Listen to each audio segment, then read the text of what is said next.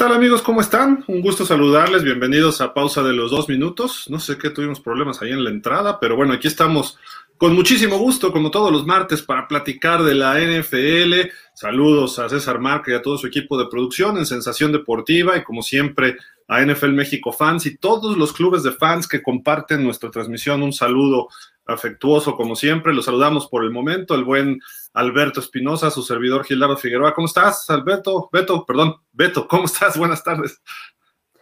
Hola, ¿qué tal? Soy Alberto Espinosa y he vendido 100 mil seguidores a pausa de los dos minutos. ¿Cómo los vendiste? Los he traído a los más de 100 de mil seguidores a pausa de los dos minutos. Soy Alberto ah, Espinosa. Sí, porque nadie te ha pagado, ¿eh? O sea, no, no. Sí, no, no, no, pero sí, yo el Debo no pago no tengo. Exacto, pero es que es como, ahorita está de moda eso de que me presento y, digo algo que he hecho, pues solo hay que decir las cosas, ¿no? Soy Alberto. Mr. Rating, dilo, Exacto, soy Mr. Rating y he traído 100 mil seguidores en dos semanas a pausa los dos minutos. Pues ahí vamos, ahí la llevamos. Muchas gracias a Beto, Mr. Rating, eh, pero pues tiene un mensaje para ti el buen Aaron Rodgers. A ver. Relájate, relájate. Oye, Beto, pues hay muchas noticias, ¿no? Ya hablando de la NFL, la semana pasada viene un trade que pues rompió toda la agencia libre, bueno, todo este periodo con lo de Deshaun Watson. Ayer hay otro de otro coreback importante, Matt Ryan. Eh, hay varios eh, movimientos interesantes. Hoy, Sadarius Smith, un pues ya de largo tiempo Packer, firma con uno de sus rivales, los vikingos, así de que se va a poner bastante, bastante bueno.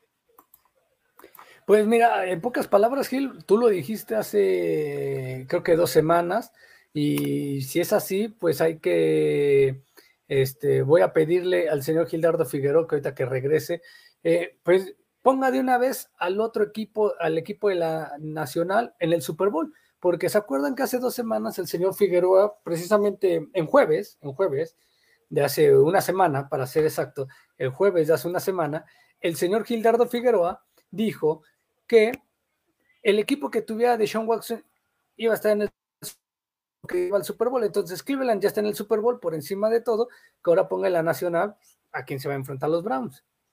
Bueno, bueno, yo no dije que iba a estar en el Super Bowl, dije que iba a ser contendiente al Super Bowl. No, tú dijiste, si, si Deshaun Watson lleva, llega a los Delfines, te, es capaz de poderte llevar al Super Bowl. Llegó a los Browns, entonces ya van a estar en el Super Bowl, cantado vale triple, entonces... los Browns, los Browns están mejor que Miami, entonces tienen más oportunidades. Le falta ahora receptores, que era lo que tenía antes, ¿no?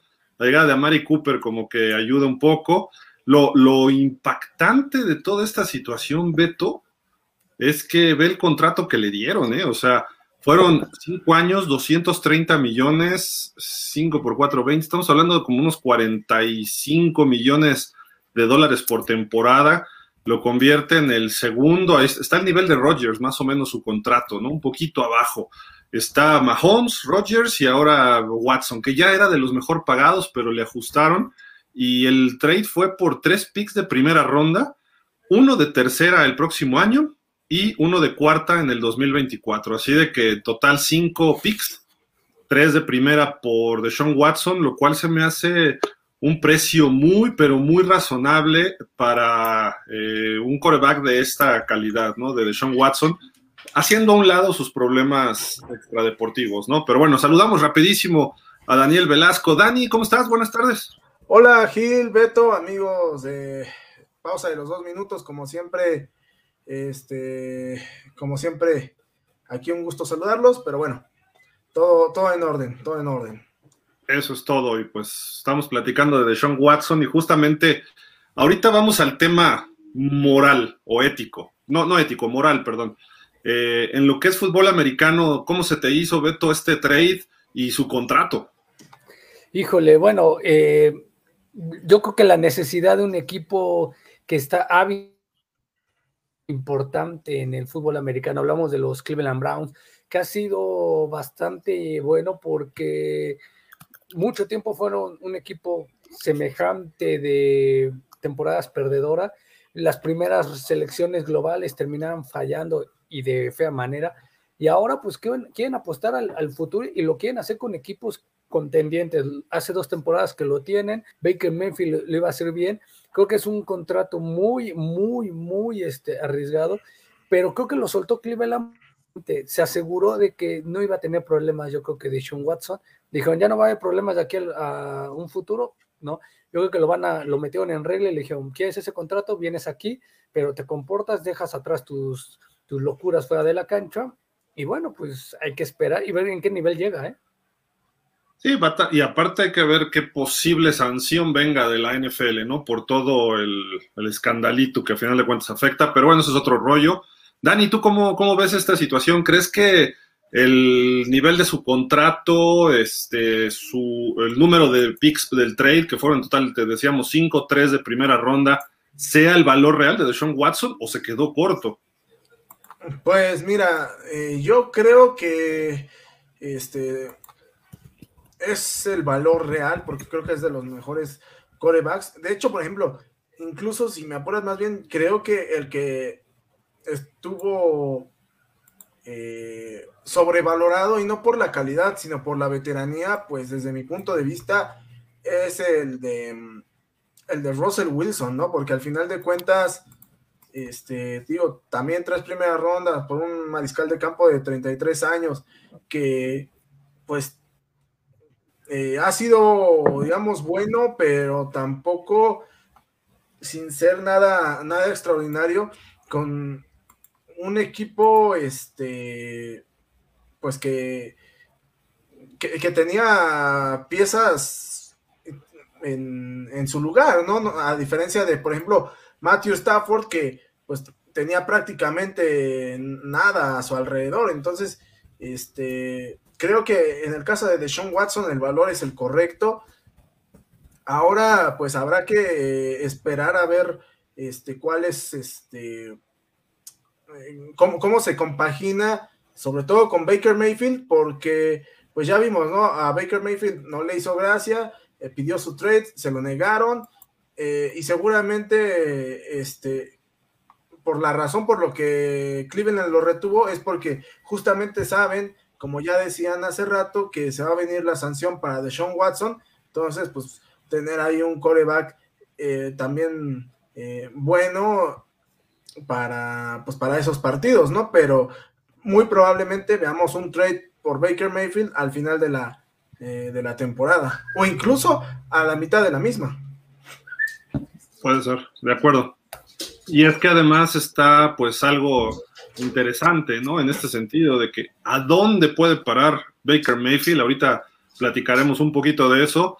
Eh, de Sean Watson, creo que sí es un coreback top 5 cuando entre en ritmo, ¿no? Ahorita no sabemos cómo va a regresar, un año sin jugar, aunque sí entrenaba con los Texans. Eh, más la sanción, a lo mejor es media temporada o seis, siete partidos, una cosa así, pues va a seguir perdiendo tiempo de juego que a esos niveles son profesionales y no necesariamente significa que se va a venir abajo su carrera, significa nada más que tenga que entrar en ritmo, ¿no? Y eso eh, vamos a ver cuánto tiempo le tarda. Eh, a lo mejor para final de la temporada 2022, si es que ya está jugando, si no lo sancionan todo un año, eh, se, me, haría extremo, ¿no? Que, lo, lo, lo eche un año, pero a lo mejor media temporada es factible y ya la segunda mitad para noviembre, finales de diciembre o diciembre, vamos a hablar concretamente, yo creo que ya estaría en un ritmo pues que nos tiene más acostumbrados. Al principio creo que le va a costar equipo nuevo, condiciones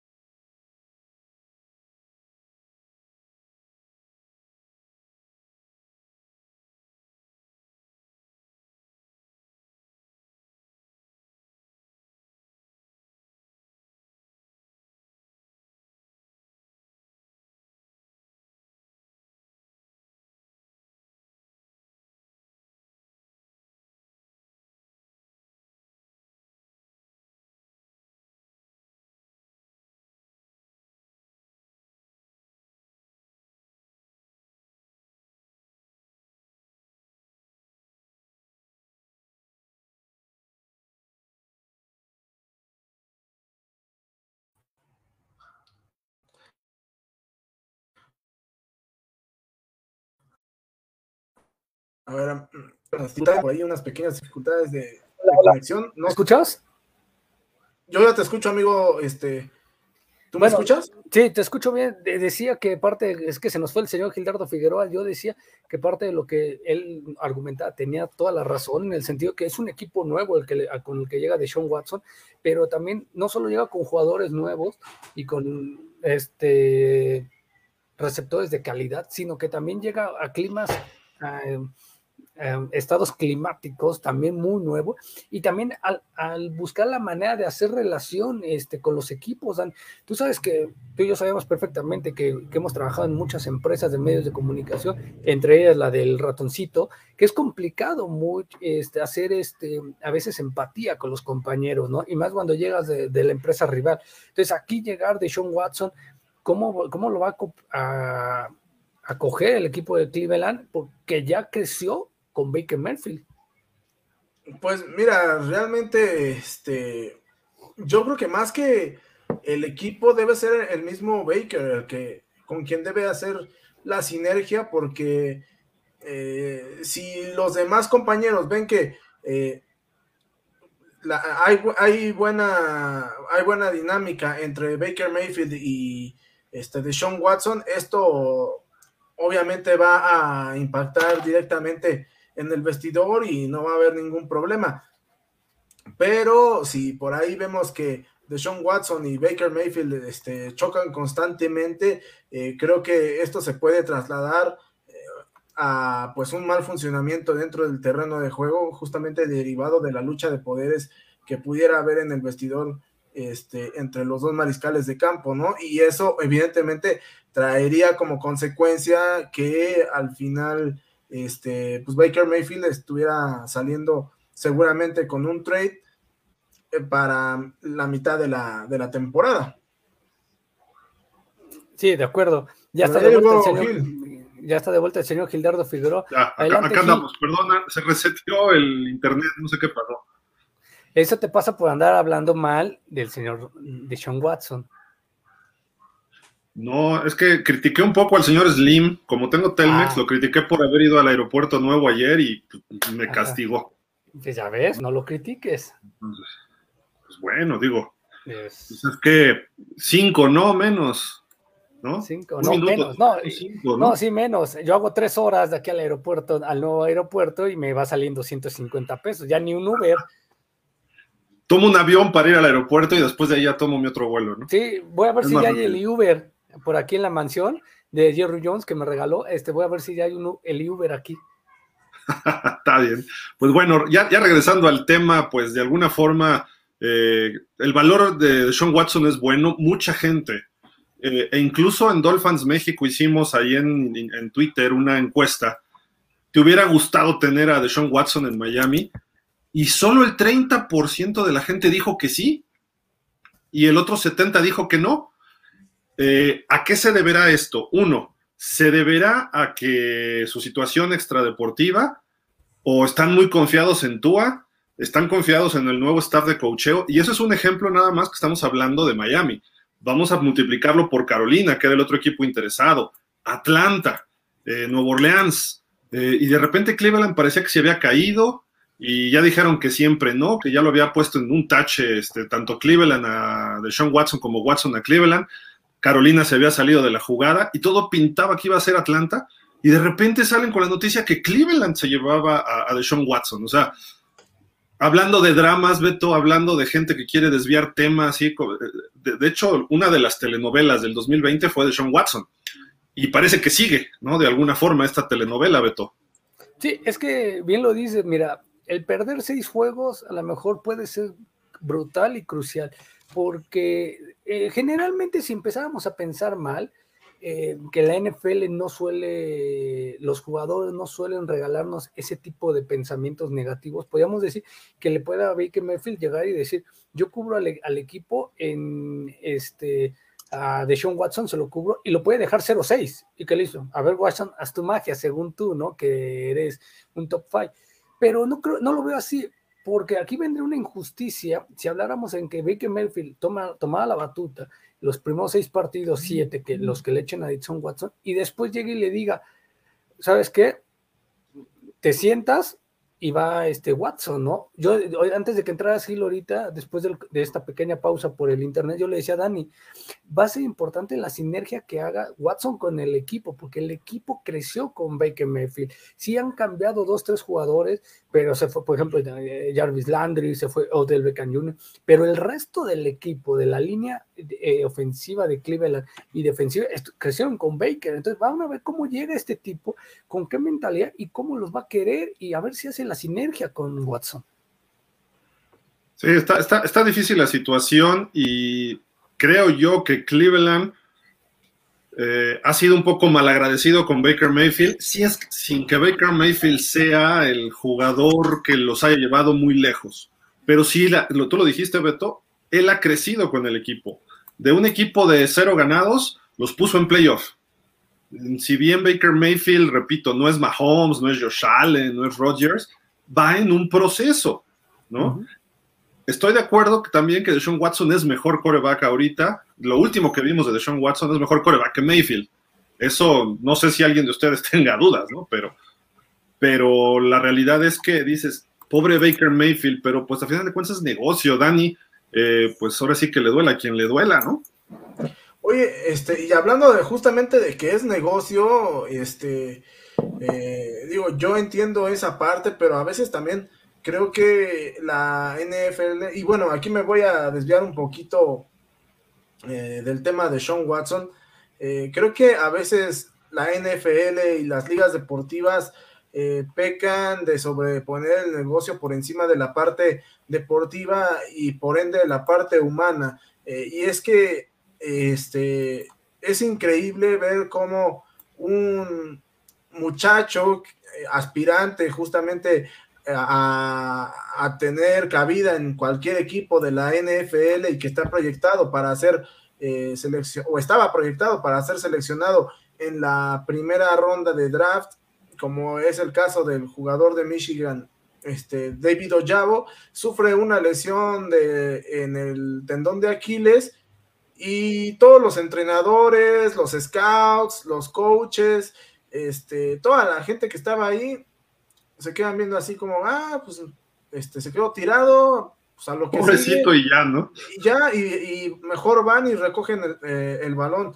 Oye, ok, este, pues lo primero que a mí se me ocurriría es, eh, voy a, atender al jugador, sí, eh, o sea, que los demás continúen con los ejercicios que están haciendo, este, porque obviamente eh, desde la perspectiva del negocio tampoco por uno vas a parar todo, este, pero bueno, pues atiende al muchacho y pues ya ni modo, ¿no? O sea, obviamente ya no lo vas a seleccionar en primera ronda y lo que quieras, pero pues mínimo muestra un poco de, de humanidad, atiéndelo y pues ya, este, que lo saquen del campo. Sí, está, está, difícil la situación, ¿no? Pero bueno, esperemos que le vaya bien a Watson en Cleveland, que se quite todos los problemas extradeportivos y la verdad a mí me gustaría que le fuera bien a Baker Mayfield, se me hace un buen jugador, le falta pulir algunas eh, cuestiones técnicas. Ahí está hablando Baker Mayfield, mira, el panadero. Es que soy su representante, entonces. Ah, muy bien. este, el pastelero Campomayo, ¿no? Exactamente. Pero bueno, creo que, creo que por ahí puede encontrar un buen equipo. Se habla de Seattle, una posibilidad para Baker Mayfield. Le iría bien a secas, tampoco es un equipo eh, lo que era antes, ¿no? Y vamos a ver si ahí le puede. Pelearía el puesto con Drew Locke, lo cual creo que Baker Mayfield debería sacar ese, ese, puesto. Y había otro equipo que ahorita sí no recuerdo cuál era, eh, pero a lo mejor pudiéramos verlo eh, destacar en un equipo como Carolina, que necesita coreback. Eh, no, no, lo vería mal, por ejemplo, en un equipo como pues San Francisco, saliendo Garópolo. Pero bueno, ahorita platicamos todo el efecto dominó también de lo que pasa por San Francisco. oigan, hay, hay, una noticia ahorita, pues, digamos que de ocho columnas por el valor del contrato, y no es por el equipo y no es porque sea Miami sino simple y sencillamente es por la cantidad de lana que le están dando un tackle ofensivo. Miami ya finalmente, finalmente firma a Teron Armstead, este eh, liniero ofensivo de los Santos de Nueva Orleans, considerado el mejor tackle ofensivo en esta agencia libre. El problema no es que lo hayan firmado o no finalmente. El problema es que son cinco años, 75 millones de dólares. Eh, híjole, está pesado que le des, eh, ¿qué estamos hablando? Como de, son que 15, ¿cuánto sería? A ver, las cuentas son 15 eh, millones, ¿no? Por temporada. 15 millones aprox. Ahorita te la aclaramos, pero sí, más o menos. Mira, Gil, creo que está bien porque obviamente eh, a Miami se la, se ha criticado y tú has sido uno de ellos, de los fervientes críticos, de que no habían hecho grandes contrataciones. Lo hizo. No sabemos si ha tenido lesiones. Hasta el momento lo que se sabe de este tackle es que no ha sufrido de muchas lesiones. Eh, Miami sabíamos que iba a ir por la cuestión de línea ofensiva para proteger a Tua y también necesita dos, tres puntillos ahí interesantes que mejorar en la defensiva para hacer un equipo eh, competitivo. No sé si estoy faltándole el respeto al equipo al decirle competitivo y no ser contendiente, pero creo que si pone dos piezas importantes más, que hay agencia libre todavía y hay, hay, jugadores importantes, lo pone tanto en la defensiva como en la ofensiva, Miami va a subir ese peldaño. Ahorita con esta llegada, para mí Miami es un B más. ¿Tú cómo lo ves, Dani? ¿Tienes apagado tu micro, Dani? Dani, andas muteado. Ya, ya, ya, este, producción me, estaba haciendo la. ah, esa producción. pero bueno, este, mira, yo creo que, eh, pues, con esta contratación de Terran Armstead, este, y la hicieron, hicieron también una contratación adicional en la línea, ¿no, Gil? Nada más que no me acuerdo este, quién es, pero Connor Williams, que viene de los Cowboys. Connor Williams, tienes razón. Este, creo que con ello eh, Miami da un paso significativo a pues mejorar o, darle eh, herramientas a Tua para que mejore, ¿no? Porque se había criticado que este, una de las razones por las que eh, Tua pues todavía no había mostrado una gran parte de su potencial es por la fragilidad que tenía esta línea ofensiva, ¿no? Y bueno, ahora creo que con estas dos incorporaciones, evidentemente, este, Tua, eh, se puede decir, ya no, ya no puede tener pretexto en ese sentido, este, y, y, bueno, creo que también para los aficionados de Miami es una tranquilidad el ver que al final de cuentas no todo eh, estuvo perdido, ¿no? En agencia libre, porque creo que eh, las incorporaciones nada más de, este, Chase Edmonds, la, la este, recontratación de Manuel Ogba, como que no, eh, no, no, daban del todo satisfacción a los, a los aficionados de Miami y bueno, por lo menos no sé si satisfacción, pero por lo menos iban a dar cierta tranquilidad este, este, par de incorporaciones. Sí, creo que no es del, o sea, el tackle, pues repito, era el número uno de los de la agencia libre. Les voy a leer su reporte scout. Lo que no me gusta es que cuando inicie la temporada va a andar en los 31 años de edad o, o durante la temporada los va a cumplir. Esto para un liniero ofensivo y para los corredores son las, las las edades más peligrosas, aunque hay linieros ofensivos como de, de 40 años, digamos, como Andrew Whitworth, que jugó con los Rams el Super Bowl, pero justamente ya se retiró. Pero bueno, ahí les va el perfil de este hombre, ¿no? O sea, lo que dice su reporte scout. Eh, pues es, un tackle izquierdo de alto calibre. Miami no necesita un tackle izquierdo, su coreback es zurdo. Necesitabas un tackle derecho y eso era la L. Collins. Punto. Ya de entrada ahí va. Dice, eh, no hay muchas debilidades en el juego de Armstead. Es uno de las posiciones, eh, de los mejores protectores de pase eh, en la liga. Y raramente pierde cuando tiene que bloquear por el juego terrestre, tanto cuando tiene que bloquear en, en hueco como en zona o en las carreras de hueco y de zona, ¿no? En los conceptos. hay muchos equipos, bueno, esto era previo, se hablaba que Jacksonville pudiera ir por él, creo que el único que intentó fue Chicago, antes de Miami, eh, y ahorita viene todo lo que, o sea, el, efecto dominó de lo de Teron Armstead. Eh, dice, por ejemplo, eh, pudieras utilizar los servicios de este hombre como, como el siguiente Quentin Nelson en Indianápolis, sería como que un potencial ideal, ¿no? También de él, tener un guardia como él, y a lo mejor Connor Williams puede ser ese guardia. Cambias todo el lado izquierdo de los Dolphins con estas dos contrataciones. ¿Qué pasa con lo de Teron Armstead? No se había hablado nada de él hasta que Deshaun Watson firma con Cleveland y hasta que Jamis Winston regresa a los Santos. Me estoy refiriendo a corebacks. Él no le ve el futuro, queda claro, a los Santos con Jamis Winston. Entonces dice, ¿saben qué? Mejor me voy.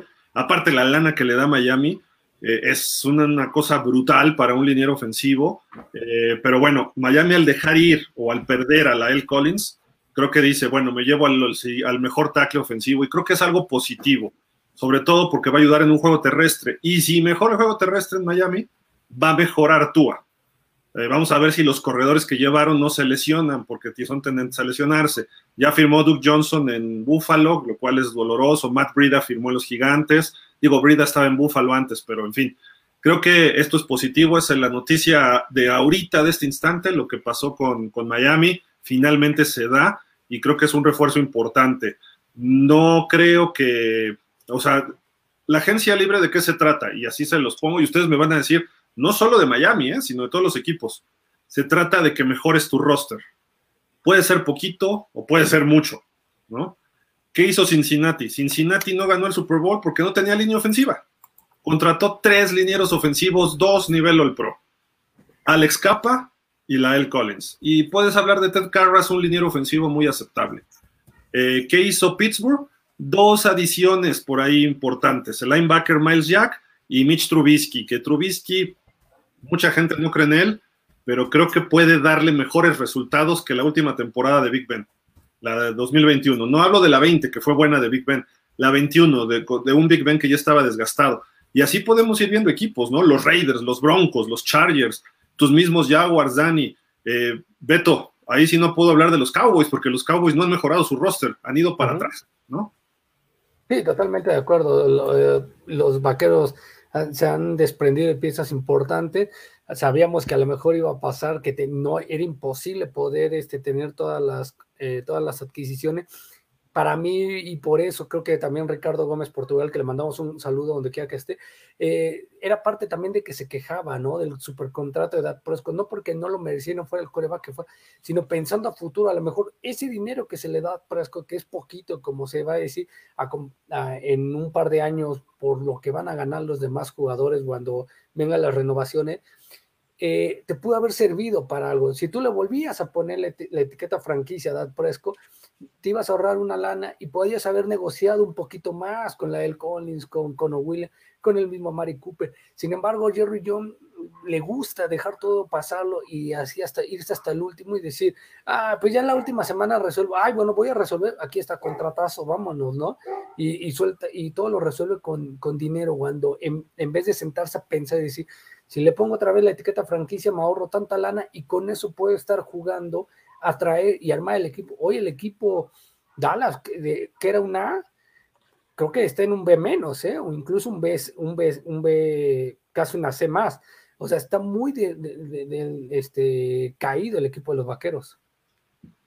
Dani, otro equipo que así como Jerry Jones, le dan toda la lana a un jugador y han perdido jugadores. Me refiero a Title Town, a Green Bay Packers ya dejaron ir a Davante Adams y hoy la noticia que se confirma desde ayer ya se hablaba, Sadarius Smith ya se iba a ir a Baltimore, pero les canceló el contrato y ayer se habló de Minnesota y hoy se hace oficial, tres años, 42 millones de dólares y puede llegar hasta 47 si con sus incentivos y esto. Green Bay creo que es uno de los grandes perdedores, ¿no? A pesar de tener al mejor coreback firmado por cuatro años, pues todo lo que ha, ha perdido a dos estrellas, ¿eh? dos jugadores All Pro, Davante Adams y Sadarius Smith. Sí, eh, me parece que eh, Sadarius Smith, ahora que se, que se enfrente a, Green Bay, porque hay que recordar que Minnesota es rival divisional, entonces se van a ver dos veces al año, le va a estar dando unos cuantos recuerditos así de, este, ah, pues, este, cada, cada lleguecito va a ser de, ah, pues, este, por tu culpa, este, no me quedé y ahora esto va, esto va por mí y sopas y sopas y se lo van a traer, este, eh, en, el, piso al buen Aaron Rodgers, que, bueno, por otro lado, tiene la ventaja de que Green Bay, si algo lo ha caracterizado, es que eh, sabe elegir bien a sus jugadores en el draft. Entonces, en ese sentido, creo que este, pues puede reponer relativamente rápido a,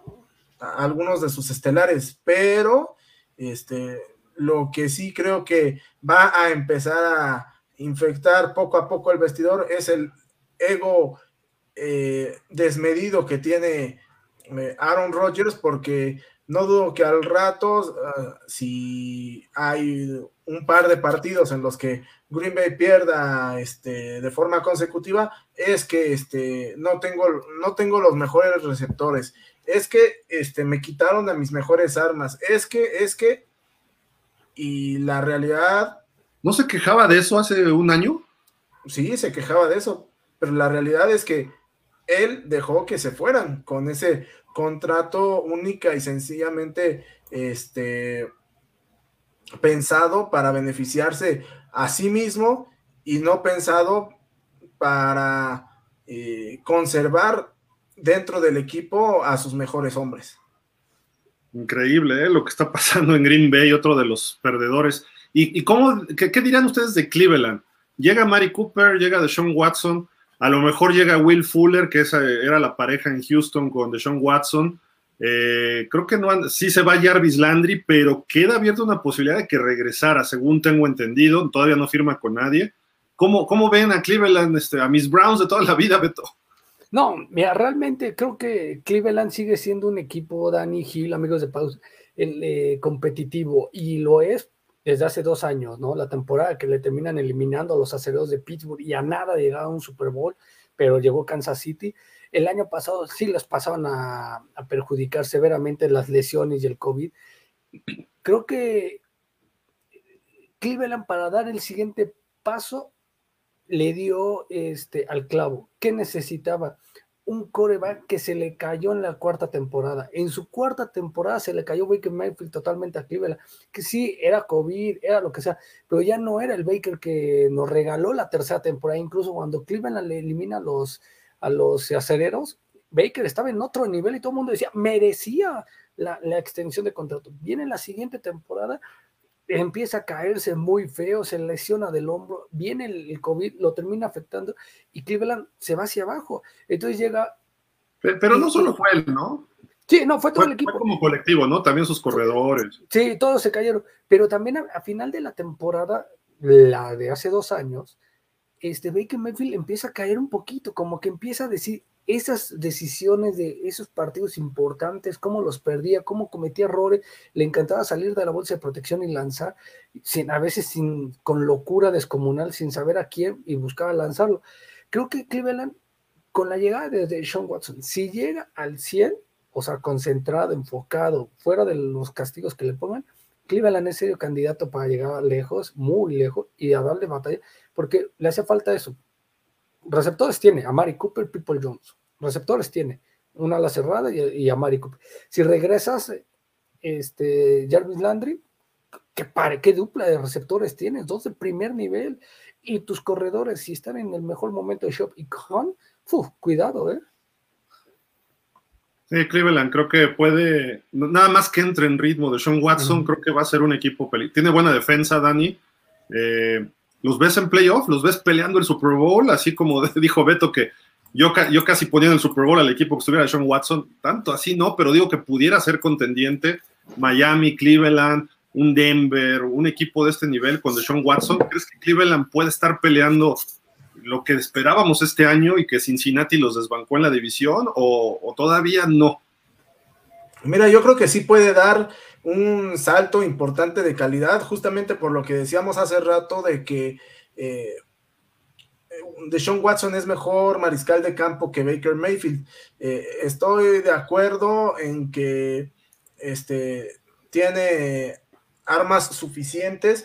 Probablemente, este, eh, quizá pensar en, en el draft traer a a otro receptor, porque oh, estoy de acuerdo en que People Jones es buen receptor, estoy de acuerdo en este e, en que por ahí eh, en Yoku es un buen ala cerrada, pero creo que eh, Jarvis Landry sí es un, receptor uno, ¿no? Entonces, este necesitan un receptor de, mayor impacto. Pero ahí Cooper va a ser el uno, ¿no?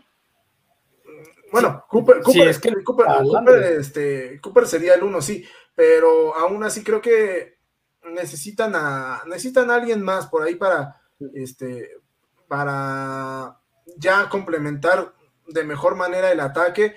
En, la defensiva me parece que están prácticamente completos y con la generación que viene de este de Ed Rogers, de, eh, de linebackers, eh, de safeties, creo que eh, el equipo de, Cleveland puede ajustar por ahí dos o tres piezas que, que, le hagan falta, porque realmente a la defensiva no, no es mucho lo que, lo que le hace falta, y entonces sí se van a colocar desde mi punto de vista como un eh, equipo por lo menos contendiente primero para, para, ganar su división, no sé si, llegue, si le alcance como para el Super Bowl, este, yo el año pasado los veía en el Super Bowl, no llegaron, eh, ni siquiera pasaron a los playoffs, pero bueno, este año creo que por lo menos a los playoffs sí estarían obligados. Y el que veo, en cambio, que está dando un pequeño paso para atrás,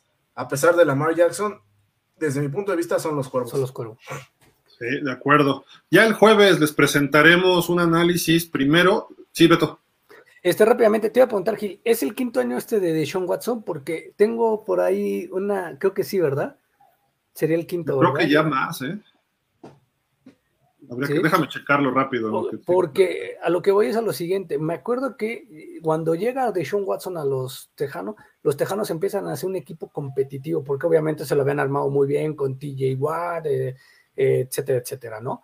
Y los corredores, los receptores, entre ellos Fuller y sin embargo, creo que uno o dos años después de su debut, que es un boom de, Sean Watson y gusta y llama la atención como un coreback estelar, el equipo de los Tejanos de Houston fue de los últimos equipos, pero no fue de los últimos, o sea, así que dijeras, terminó 0-16, gracias a Deshaun Watson, y con un equipo muy mermado, hizo bastantes cosas y llegó a ganar, creo que hasta 7, 8 partidos, este, gracias al brazo de Deshaun Watson que tenía la manera en, poner eh, la, precisión de pase.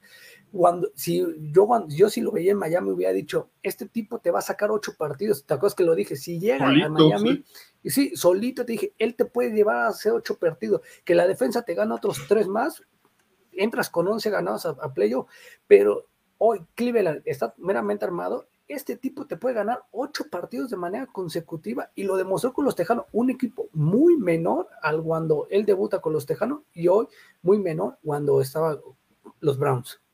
Mira, él llegó en el 17, fue un primer pick, bueno, una, una primer pick de primera ronda, pick 12 global. Eh, jugó del 17 al 21 Texans, tres veces Pro Bowl, su segundo, tercero y cuarto año, eh, o sea, tres veces. Líder en yardas en 2020 campeón colegial con Clemson en 2016 y fue MVP también del juego de campeonato, el MVP ofensivo, así de que eh, tiene con que, toda, y todavía no hemos visto lo mejor de él. O sea, estaba en un proceso, ¿eh? O sea, 17, 18, 19, 20, vamos a poner 21, va a su sexto año, su sexto año. Entonces, y tiene 26 años. Es un coreback que puede durar otros 10 si lo si no hace tonterías fuera de campo, si lo sabes este, coachar bien, Kevin Stefanski le sabe a la ofensiva, el head coach de Cleveland, entonces creo que Cleveland va a estar bien y ya tiene un quarterback que hoy en día parece que es muy fácil y hay muchos, pero un quarterback que te dé esa estabilidad eh, es difícil, ¿no? Esperemos que él tenga su estabilidad emocional y por eso mucha gente no lo quería, porque dicen, es que una vez que haga esto va a volver a hacerlo. Pues, así que el Elliot no ha vuelto a hacer nada, ¿eh? Claro, a ver si, a ver si tienes toda la razón, a ver si regresa con esa hambre, ¿no? De llegar y decir, quiero, quiero hacer, quiero que vuelvan a hablar de mí, pero dentro del terreno de juego, ¿no? Lanzando pases, teniendo eh, yardas impresionantes, etcétera, etcétera. Qué bueno, ojalá y llegue concentrado. Y también bien lo dijo Dani, esto es un deporte de negocios, no son idiotas cualquiera de los 32 gerentes de la NFL, bueno, quitando algunos, este, entre ellos el de Dallas y el de Miami, que luego cometen cada atrocidad, este, saben, tienen una garantía en Deshaun Watson, por algo se lo contrataron, ¿te acuerdas que te lo dije? Que si Miami no ha ido por Deshaun Watson, es a lo mejor por algo, o no han investigado de manera correcta, o les han mentido a los delfines y etcétera. Y hoy la fama de los delfines por todos los escándalos se está viendo mermada. Si Watson ya les tenía la palomita desde hace 10 años atrás, ¿por qué se les cayó? Es por cosas del dueño, ¿no? Pero, ¿qué, les parece si leemos comentarios para ya pasar a otros temas que también están muy interesantes, ¿no? ¿Te los avientas, Beto? Venga, dice Bencar Iker. Hola, Bencar, ¿cómo estás? Gil, Gil, Gil, ese billetazo en Ámsterdam, ¿valdrá la pena o huele a bots? Ah, de, de Teron Armstead, ¿no? El tackle. Armstead, ajá. Ay, venga. Yo creo que es un buen tackle, pero no está ya en su mejor momento. Ya llegó a los 30 y entonces ya todo va a ser para abajo. Y le estás pagando a un jugador el dinero que le debió haber pagado Nuevo Orleans por lo que les hizo a ellos, no a Miami. Ahora, en Miami va a ayudar, sí, y le puedes sacar jugo de esos que, eran tres años, a lo mejor dos años, le sacas jugo al contrato, que eso es lo, lo que yo creo que estás visualizando y te debe redituar, ¿no? Pero vos no va a ser porque es un jugador consolidado. Entonces, eh, el problema es que a ver si el costo-beneficio al final es el que, el que... Era cinco años, ¿no? Además. Cinco años, 75 millones, 15 por año. A lo mejor te da tres, yo, yo creo que te va a dar dos buenos y después ya todo va a ser abajo. Esperemos que dure como Whitworth, ¿no? Otros diez, pero bueno, en fin. Ojalá. Así es, muchas gracias. Miguel Barranco dice, hola amigos, hola, ¿cómo estás? Emocionado, por fin mis delfines están de vuelta, ojo, ¿eh? Al Super Bowl, ya lo dijo Miguel Barranco, están de vuelta pese a Greer, Ross y Gildardo Figueroa. ¿Qué opinas? Yo qué he hecho con los Dolphins,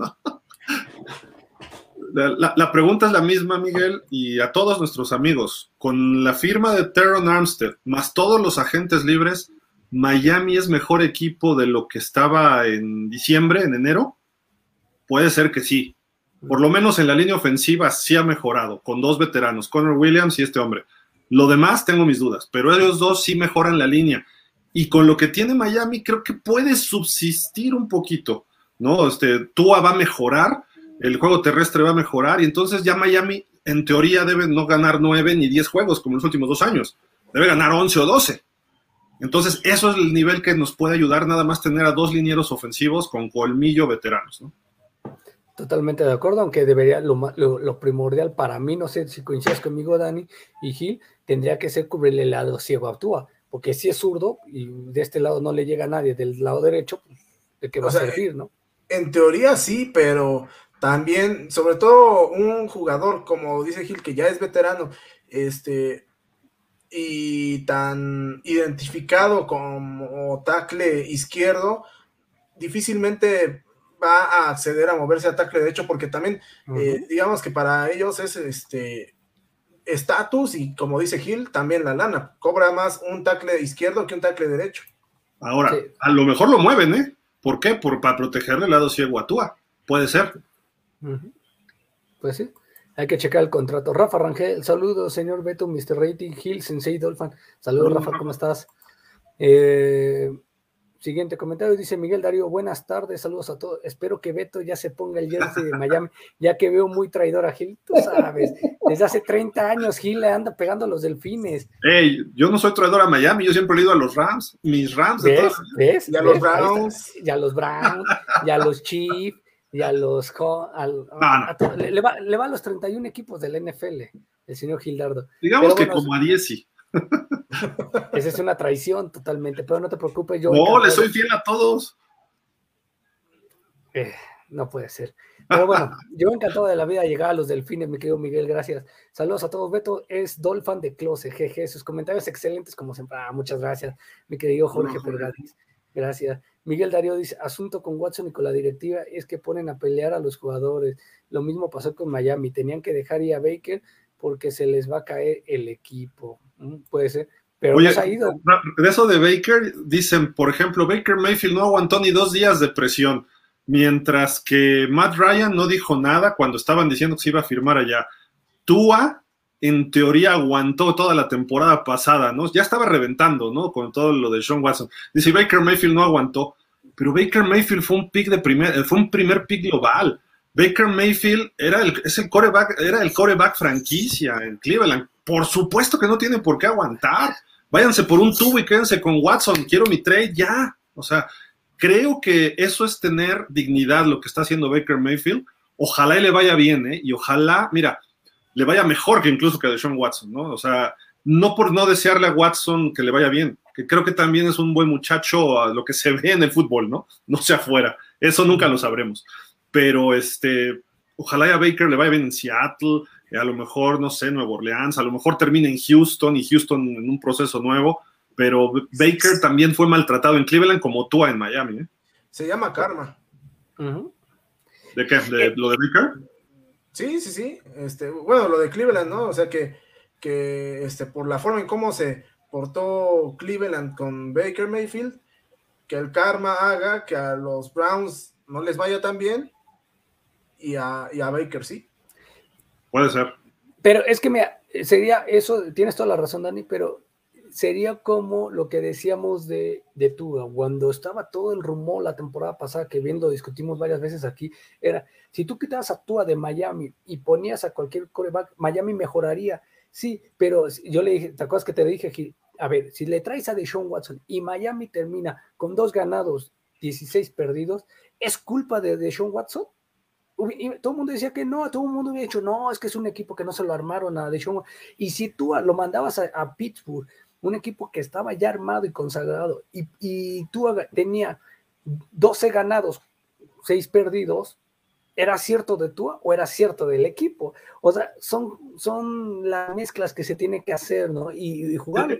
Es que, Beto, hoy en día, ¿cómo armas un equipo? Lo armas de la posición del quarterback para afuera. Antes era distinto. Antes armabas tus líneas enormes, como los gigantes de, Bill Parcells, como los osos de Chicago de los ochentas, como los cerdos de Washington, no, porque fueran cochinos jugando, ¿no? O que fueran muy castigados, sino porque así les decían que eran muy grandes. Eh, a diferencia ahora, tú tienes un coreback estelar y después le vas poniendo piezas y vas a ganar. Porque ahora se juega tochito, ahora no se juega fútbol de poder. Entonces juegas así como de tochito y entonces necesitas un coreback que se mueva, un coreback que lance, un coreback que pueda correr él. Y eso lo tiene Watson. Tua es muy frágil, por ejemplo. Eh, Baker Mayfield no ha dado el ancho. Eh, Mitch Trubisky ha quedado a deber. Eh, Jimmy Garoppolo llega a un Super Bowl, pero no convence. Ryan Tannehill tiene un techo. Kirk Cousins a mucha gente no le gusta. Y es un tipo que tiene capacidades, pero le falta algo quizá liderazgo, no lo sé, y ha tenido equipos muy buenos. Entonces, empiezas a ver la mayoría de corebacks y dices, tienes que tener un coreback estelar en la NFL. Dallas está en el proceso de desarrollarlo a Dak. Dak ya es bueno, ahora tiene que desarrollarlo en estrella. Patrick Mahomes llegó siendo estrella, Josh Allen dio un brinco exponencial, eh, Trevor Lawrence sabemos que es una estrella. Nada más que le pongan equipo, ese, los Jaguares van a dar un brinco tipo el de Mahomes, digo, el de Buffalo, ¿no? Así en dos, tres temporadas van a estar peleando todo. Joe Burrow ve lo que hizo con Cincinnati. Entonces, ¿cómo inicias un equipo a partir del coreback? Si tu coreback no tiene brazo y se lesiona mucho o, le falla en los momentos importantes, estás amolado. Puedes ganar 12, pero en playoff pierdes. Perdón, Beto, perdón. No, no te preocupes, coincido contigo, pero ¿sabes qué? Parte del karma que dice Daniel, el karma está en seleccionar en primera ronda y un coreback precisamente.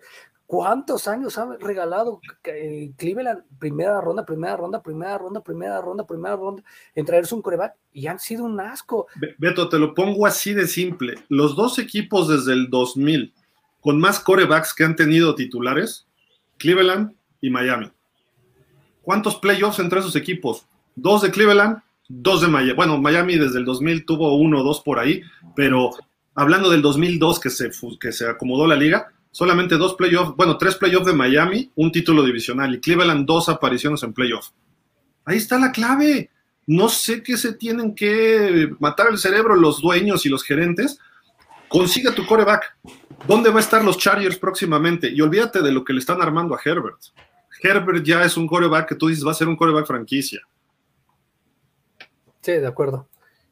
Eh, Andrés Uñi García, creo que mis Bills se zurraron con la, con la, eh, eh, yo creo que no, eh, yo creo que es una gran llegada. O sea, todo el mundo habla mal porque es la edad, volvemos a la edad. Si Von Miller juega al nivel con el que llegó la, la mitad de la temporada con los Rams, los Rams mejoraron, ¿eh? Hay que decir algo, Dani.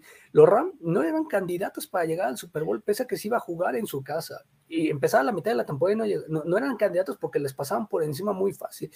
Llega Von Miller, cambia la defensa totalmente. Aaron Donald y Von Miller hacen pedazos a los, a los corebacks cuando entraban y se levantó la defensiva.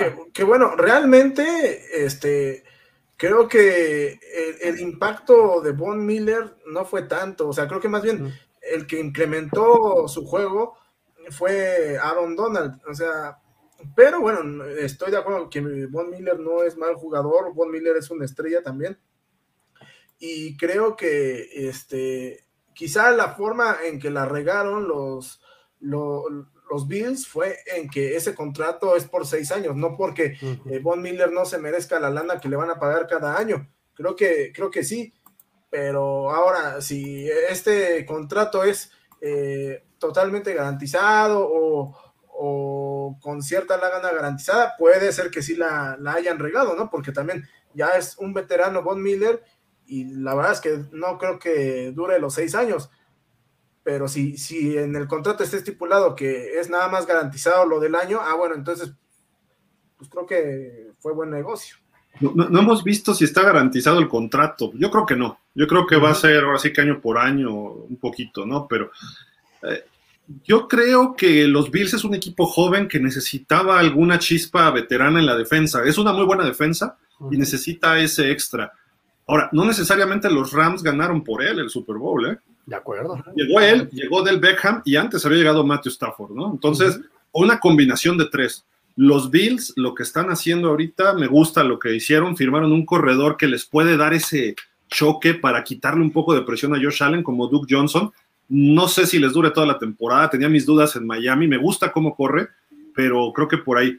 Y el caso de la defensa, pues creo que va, creo que va a repercutir bien Bob Miller, porque puedes ponerlo nada más en terceras oportunidades en un momento determinado y creo que te puede ayudar muchísimo, ¿no? Ponerle esa presión extra a Mahomes en playoff, que eso es lo que les faltó, quizá nada más para ganar el divisional.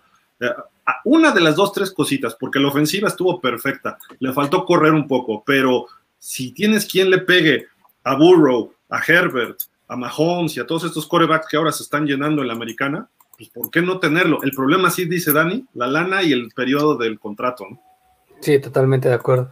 Eh, Ricardo López Colín dice, me preocupa su rodilla, si, si puede mantenerse sano será importante para la segunda mitad de la temporada. Creo que habla de Amstead, ¿no? Con... Yo creo que de Amstead. Sí, sí, ¿no? me parece, ¿no? Sí. sí. Ok, muchas gracias. Sí, pues, hay que... Esperemos que no. Y dicen que también la regaron los Bills al dejar a Cole Beasley. Cole Beasley eh, ha, sido un buen receptor, este, eh, digamos, de, de segunda, un segundo eh, receptor y de tercera muy bueno, ¿eh? muy acertado. Con Dallas era muy acertado en, terceras oportunidades. Generalmente lo buscaba mucho a él en los pases cortos para buscar un yardaje. Y de vez en cuando se volvió manos muy, muy, muy seguras. ¿eh? Antes soltaba todo balón. No le gusta a Dani mucho Cole Beasley. ¿eh?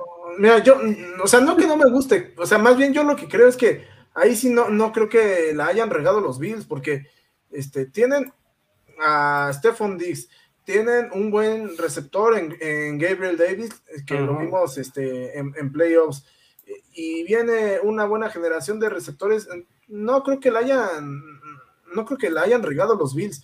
Este, y, al final de cuentas también decíamos hace rato, esto se trata de hacer negocio y si liberas una, una lana este, con respecto al tope salarial, pues dale, ¿no? Sí, totalmente de acuerdo.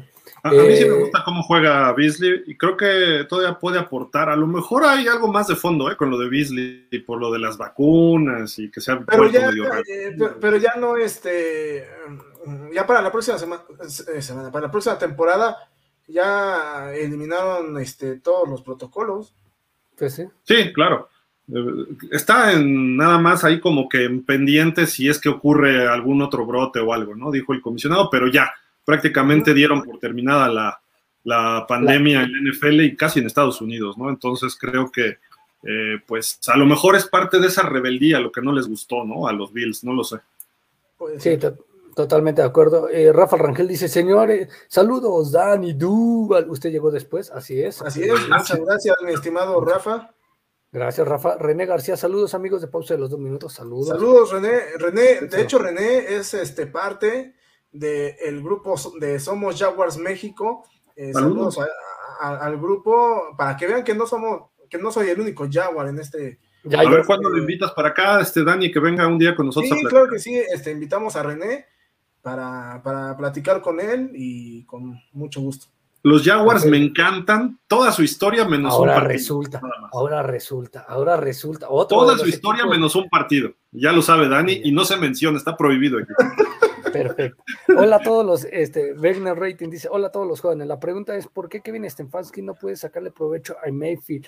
Por otro lado, Watson tiene para sumarle la parte que está, que esta ofensiva de los Browns carece y así volverse una ofensiva top 10. Pues sí, Mm, es que también depende mucho de la cualidad de los coordinadores eh, y, del, y del coreback, ¿no? Ahora, Stefanski, eh, tú lo dijiste, Beto, le sacó su mejor temporada en el 20 a, Baker Mayfield. El año pasado fue muy irregular para todo el equipo, lesiones, baja de juego, COVID, etcétera, ¿no? Entonces, no podemos justificarle tanto, digo, no podemos achacarle, mejor dicho, tanto a Baker Mayfield o a Kevin Stefanski lo del año pasado. Lo del 20 sí fue meritorio y creo que Cleveland va a estar de regreso y con Watson es mejor quarterback. Entonces, en teoría debe estar mucho mejor Cleveland. De acuerdo. Eh, aquí dice Kilay Mantenimiento. Saludos, señores. Saludos, Kilay. ¿Cómo estás? Gracias por estar con nosotros. No, no, no, no te brinques el este. No puede ser. No puede ser. ya, ya, ya, está, ya está. Aquí tenemos bots. ¿Qué, ¿Qué cosa tan lamentable? No, no, no, no, no, no. Hasta cuentas clones. Cuentas clones. Estoy en vivo, tanto escuchando como en el programa. ¿eh? no se pierda mi participación. Lamentable, Beto, lamentable. Ya. Saludos, señores. ¿Dónde ven a Baker Mayfield? En Cleveland. No lo veo fuera. no, yo, sí. lo veo fuera. A ver, Beto, ¿por qué? Porque, mira, ahorita él sabe que va a tener seis partidos para demostrar si se puede quedar con la, con la titularidad mínimo un año más tiene seis partidos, siete, los partidos que le echen a Deshaun Watson. Este es su momento. Es lo que decíamos de, Jordan Love. Jordan Love sí no ha jugado, pero si se lesionara a Roger, tiene todo el. Ahorita tiene Baker Mayfield para llegar y decir, ¿sabes qué? Ve esto. Estoy teniendo partidos de arriba de 400 yardas, cuatro pases de anotación, a lo mejor un interceptado. O sea, si tiene números excelentes, creo que Stefanski no, no, no es tonto y va a decir, a ver, este tipo en seis partidos me ha hecho me, ha dejado a Cleveland con 6-0 o con 6-1 o con 6-2 si lo quieres ver así. O sea, no puede ser, este, no lo voy a, no lo voy a sentar para que llegue de Sean Watson, que no sabes cómo vaya a funcionar y vaya a hacer algo productivo. Yo, yo estoy en desacuerdo contigo, amigo, porque el contrato que le dieron a Deshaun Watson es, uno es un contrato top 3 de la posición. Entonces, eh, no vas a, dejar en la banca a un cuate que te está costando 140 millones, algo así, por, por los próximos cinco años. No, no recuerdo exactamente cuál es el, contrato, eh, pero bueno, este, al final de cuentas, eh, no, lo vas a dejar en la banca. Entonces, sí o sí, le vas a dar juego nada más en lo que termina el castigo de, de Sean Watson a Baker Mayfield y una vez que acabe el castigo, si es que lo castigan, insisto, si es que lo castigan, ahí sí este, van a centrar a Baker Mayfield. Y por esa razón, eh, Baker Mayfield, ok, va a empezar la temporada con Cleveland si quieres, pero no le doy más allá de media temporada a que, este, o bueno, a la, fecha límite de los trades, a que, este, a que salga de Cleveland. Yo sí veo, yo, sí veo, yo, yo, yo, lo veo antes del draft, o sea, ese trade lo veo ya inminente, porque va a decir, oigan, ¿qué? Pues vean el contrato que le dan a Deshaun Watson. ¿Yo dónde quedo? A mí no me vas a dar una extensión. Este año jugaría en su quinto año, me parece, de primera ronda, o sea, su, opción de quinto año. Háganme mi trade o libérenme y déjenme ser agente libre. Y se va a cotizar. Yo creo que Seattle daría mucho por él. Habría dos, tres equipos. Carolina, Carolina, eh, Carolina seguramente. este, con lo que acaba de sacar este Houston, pues también podría por ahí entrar. Sí, o sea, yo, creo que sale rápido, ¿eh? No, no, creo que ni al draft llegue todavía jugando para los Browns. Ya los, los Browns tendrán que llevar a un coreback, pues reserva, regular, veterano, a lo mejor alguien, es que no sé, ya por ejemplo se fue Bridgewater a Miami, ya se fue Brissett, eh, pero un coreback de ese tipo, a lo mejor hasta un Joe Flaco o alguien, Nick Foles, tenerlo ahí de reserva y que juegue durante el tiempo que Deshaun Watson esté, estuviera suspendido, como dice Danny, ¿no? Pero no veo a Baker Mayfield ahí. Y yo si fuera Baker Mayfield, les diría, ah, voy a seguir en el equipo, ¿saben qué? No me presento a entrenar, ahora sí yo hago un lockout y ahí se ven. Yo, yo me voy a buscar otro equipo, libérenme. Digo, yo por ese tipo de... muy digno de él hacerlo, ¿eh? por ese tipo, Claro, y por ese tipo de comentarios tenemos a Aaron Rodgers. Ahí está, ahí está, así, así no. No, pero a ver, es que, No, o sea, es que son casos completamente diferentes. O sea, Aaron Rodgers ya tenía las, los jugadores eh, necesarios para, para conseguir el, este, el Super Bowl, que, que fue la novela de este año, ¿no? Sí. Y este, y al terminar el año pasado y, e iniciar este periodo de off-season, se puso en su drama de quiero más lana, quiero más lana, le dieron toda la lana que él quería, lo hicieron el coreback mejor pagado, pero pues obviamente le tuvieron que desbaratar el equipo y al rato el drama va a ser, ay, es que no me dejaron el equipo, es que por qué no me dejaron a Davante Adams, es que por qué este, este dejaron ir a Sadarius, es que por qué es agente libre Marqués Scantling. O sea, ese va a ser el drama. Entonces, este, no, no tiene nada que ver uno con otro. Ya, ya pues nos puso a pelear, este, Fer. Saludos, Fer. Nos vemos al rato en Dolphins, en el show de los Dolphins. Gracias, Tenemos mucho que hablar allá, como a las 8, yo creo, alrededor de las 8 estaremos allá, ¿eh? Para platicar. Marco González. así es, eh, dice Dan, Gil, Beto, soy tu fan. Gracias, saludos a los tres. Oye, Gil, ¿alguna info, de Amster. Sí, ya lo dijimos. ¿Ya, lo firmaron? Ya lo firmaron. ¿Cuánto dijimos? ¿Cinco años? Cinco años, 75 millones, 15 por año. Cinco millones. Eh, Carlos Rivera, el cantante, órale, saludos a Carlito Rivera. Dice buenas noches para todos ustedes, saludos desde Utah Cowboys. Sí, Carlos, es fan de, bueno, es, es, parte de Dallas Cowboys Fan Club México, saludos, saludos a Carlos. O sea, Beto quiere estar en todas partes, papi, soy yo, papi, papi, simple y sencillamente soy yo. Nada más. Acuérdate, ¿viste mi presentación Wagner Rating? Hola, soy Alberto Espinosa. y yo le doy 100 mil seguidores en dos semanas. Oye, ayer Beto estuvo en la inauguración del aeropuerto, ¿eh?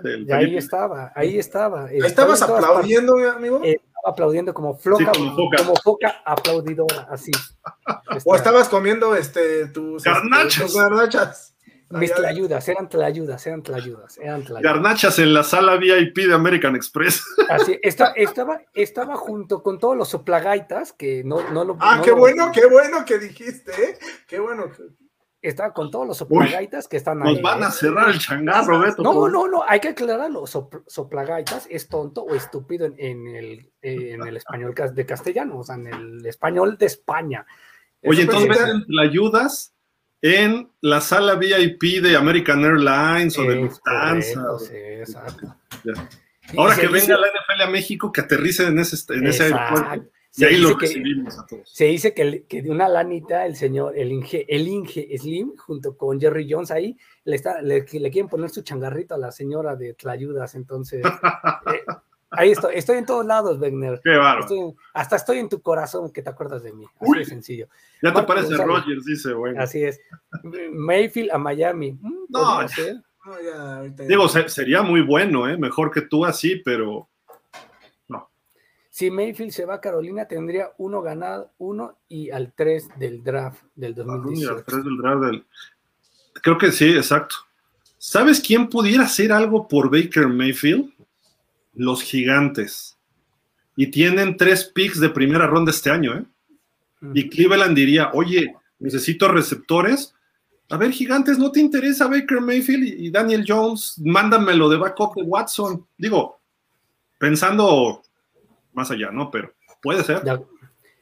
El siguiente comentario, no sé si está, está así, porque ya saben que había, a mí por la, me lo cambia. Dice, ¿fuiste a la Garrett? O sea, si yo me fui a la Garrett, porque a mí me sale así. No, yo tampoco. Ahí sí me. Ahí sí de, Jason Garrett, yo creo, ¿no? O me mandó. o me mandó. entendido es vaquero, entonces yo creo que está hablando como Jason Garrett. Pero sí, no, no. Ah, ya, ya, creo que ya lo entendí. Este, fui como Jason Garrett, foca aplaudidora. Sí. Ah, Eso, pero era así, ¿no? Así. Exacto. Así, aquí está, ya lo aclaro. Gracias, ahí está. Sí, sí, ahí está, Wegner. Ya ves, ya ves. todos los comentarios. Más o menos entendí. Pues ahí está, muchísimas gracias a todos. ¿Algo más que quieran agregar? ¿Tienen programa, verdad, ustedes? Tenemos programa en un. ¿A qué hora? hueco. Sí, eh, como en unos. Como 15 minutos más o menos tenemos. Ah, tenemos tiempo. Todavía tenemos tiempo. Porque a ver si podemos platicar de dos corebacks que hubo movimientos esta semana, este fin de semana. El primero, bueno, los Rams ya premiaron a su coreback, le dan cuatro años más, 160 milloncitos, lo meten al top 5 de, ganancias, muy merecido de Matthew Stafford. Por fin está encontrando al final de su carrera, bueno, no sé qué tan al final, pero eh, tarde en su carrera, mejor dicho, está encontrando el éxito que debía haber encontrado en Detroit en un momento, ¿no? Fue un pick de primera ronda tipo Baker Mayfield y sufrió como Baker Mayfield él en Detroit, pasó el, el 0-16 en Detroit, e igual que Baker Mayfield creo que le tocó el 1-15 o el 0-16 también en sueño novato, una cosa así, eh, pero bueno, Stafford finalmente ganó el Super Bowl y ahora ve el contrato que tiene, eh, pasó también, sufrió hace un par de años, si no me recuerdo, en el 19. Su esposa tuvo un tumor en el cerebro y afortunadamente salió bien librada. La vimos en el Super Bowl, gritando, bailando, corriendo. O sea, cuando hay buena vibra, la gente sale adelante, ¿no? Y creo que Matthew Stafford es de esas personas y a, mí sí me dio mucho gusto por mis Rams de toda la vida, este, porque creo que es un buen coreback. El problema ahora es que le das esa lana a Beto ¿Y cómo vas a firmar después a otros estrellas? Ya se fue eh, Von Miller, que decíamos a Buffalo. Tuvieron que hacer un trade a Tennessee por Robert Woods. Eh, es un muy buen receptor, estuvo fuera este año por lesiones y se va nada más por un, pick de sexta ronda. Eh, ojalá y le vaya bien en Tennessee también, a mis Titans de toda la vida, pero Odell Beckham no lo han firmado. Tienes a Cooper Cup, tienes buenos corredores, pero. Y luego ya no hay lana en Rams, ¿eh?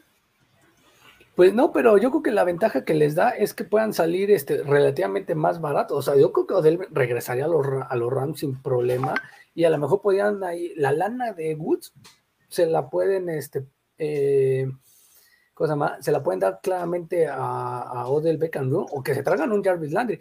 Ahora, yo, este tipo de estrategias, creo que hay que, si pudiéramos hacer una analogía, sería como de esas típicas cláusulas impagables, ¿no? Que tú dices, voy a querer tal jugador, ay, te pongo una cláusula de tanto lana y no lo vas a poder ni pagar. O le ponen este tipo de extensión de contrato, de donde le van a dar mucha lana a Matthew Stafford, pensando en que le va a durar 3, 4 años ese ese contrato, porque tiene ya uno, le falta uno de los dos que firmó el anterior. Entonces, donde vas a poder sacarle un poco de lana y a lo mejor pues, te lo reestructuras en el siguiente año y le bajas la lana, etcétera, etcétera. Y está por creo que no va a decir que no, es una persona que va a querer buscar constantemente ganar y si a eso va a necesitar tener equipo y necesita que, eh, que se baje su sueldo, lo va a hacer sin ningún problema. Dani, ¿crees que los Rams repitan o están haciendo las cosas bien? Pues yo creo que, yo creo que sí, ¿no? Porque al final de cuentas, los Rams le siguen apostando al presente y mientras pueda durarle ese presente, no, no hay por qué moverle demasiado. Así que creo que este, los Rams están, están apostando, eh, apostando de la forma correcta. Por ahí me preguntan, Beto, que si estás en casa de Matthew Stafford, la nueva que acaba de comprar, porque allá atrás tienes el piano y todo. No, estoy en la que me regaló Jerry Jones, así como a, José Ramón San Cristóbal le regaló Enrique Peña Nieto una mansión, a mí me la regaló Jerry Jones por hablar este, maravillas de los vaqueros. ¿Y de Dak? ¿Tienes que hablar bien? Eh, no. Pues si, habla bien de él Jerry Jones, no, te me, No, me, dijo Jerry Jones, si tú hablas bien de mí, ah, este, por eso siempre hablo bien de Palpatine, digo, viva Palpatine. Te la van a cortar, mejor ya no digan. ya no digan nada. Pues bien, por los Rams. Ya habíamos dicho hace rato lo de Lael Collins, ¿no? Este tackle derecho tremendo, ¿no? Firmó por tres años, creo que ya se salió a relucir por ahí el, el contrato de la cantidad, no, no lo sé, pero cuando publicamos todavía no estaba. Pero, oye, lo que está haciendo Cincinnati, quieren el Super Bowl, es a lo que venga. Tiene el talento, lo tiene, tiene, tiene receptores, tiene alas cerradas, les hacía falta un poquito, dos, tres jugadores eh, importantes en la línea ofensiva, que fue lo que le mermó a Joe Burro. Tienen un coreback de otro nivel que sin duda te va a llevar a muchos éxitos con los Bengals. Ojalá y no le pase también la maldición de los Bengals, ¿no? Que era que con Andy Dalton era en picada. Oye, Dani, hablando de maldiciones, normalmente al subcampeón de la NFL le va muy mal al año siguiente, ¿no?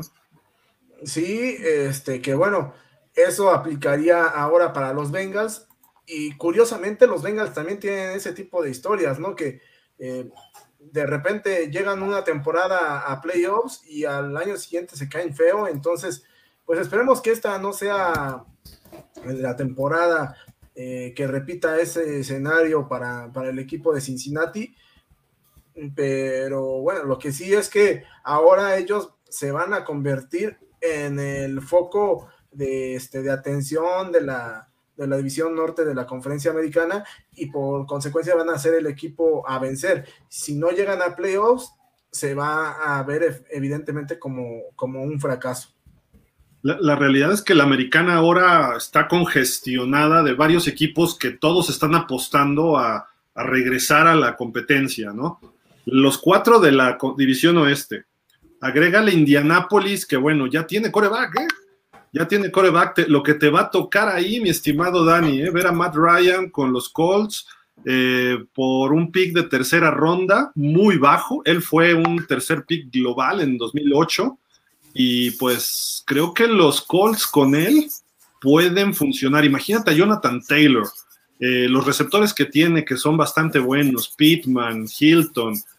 tiene una ala cerrada que ahorita no me acuerdo, Oli o algo así se apellida, ¿no? ¿Cómo, lo ves ahí, Dani, a Matt Ryan? Creo que va a ser muy interesante y con Frank Reich, cuarto coreback en cuatro años, eso sí, también hay que señalarlo, pero Matt Ryan pues ya fue MVP del NFL y ya llegó un Super Bowl.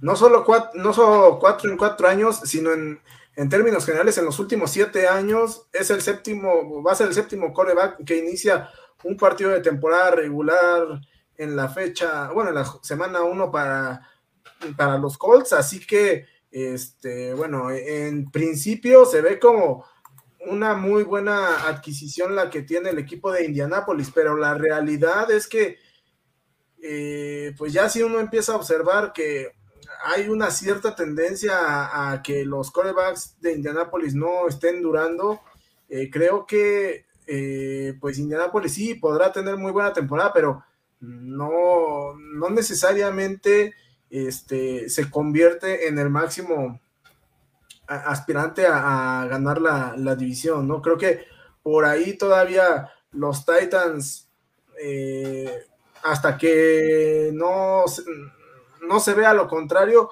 deben mantener ese, eh, e, e, esa posición, ¿no? Eh, sí, creo que, que los Colts pueden funcionar, pero prefiero mantener eh, la incógnita, ¿no? A ver, Dani, los Titans perdieron dos linieros ofensivos titulares. Eh, viene de lesión de Rick Henry.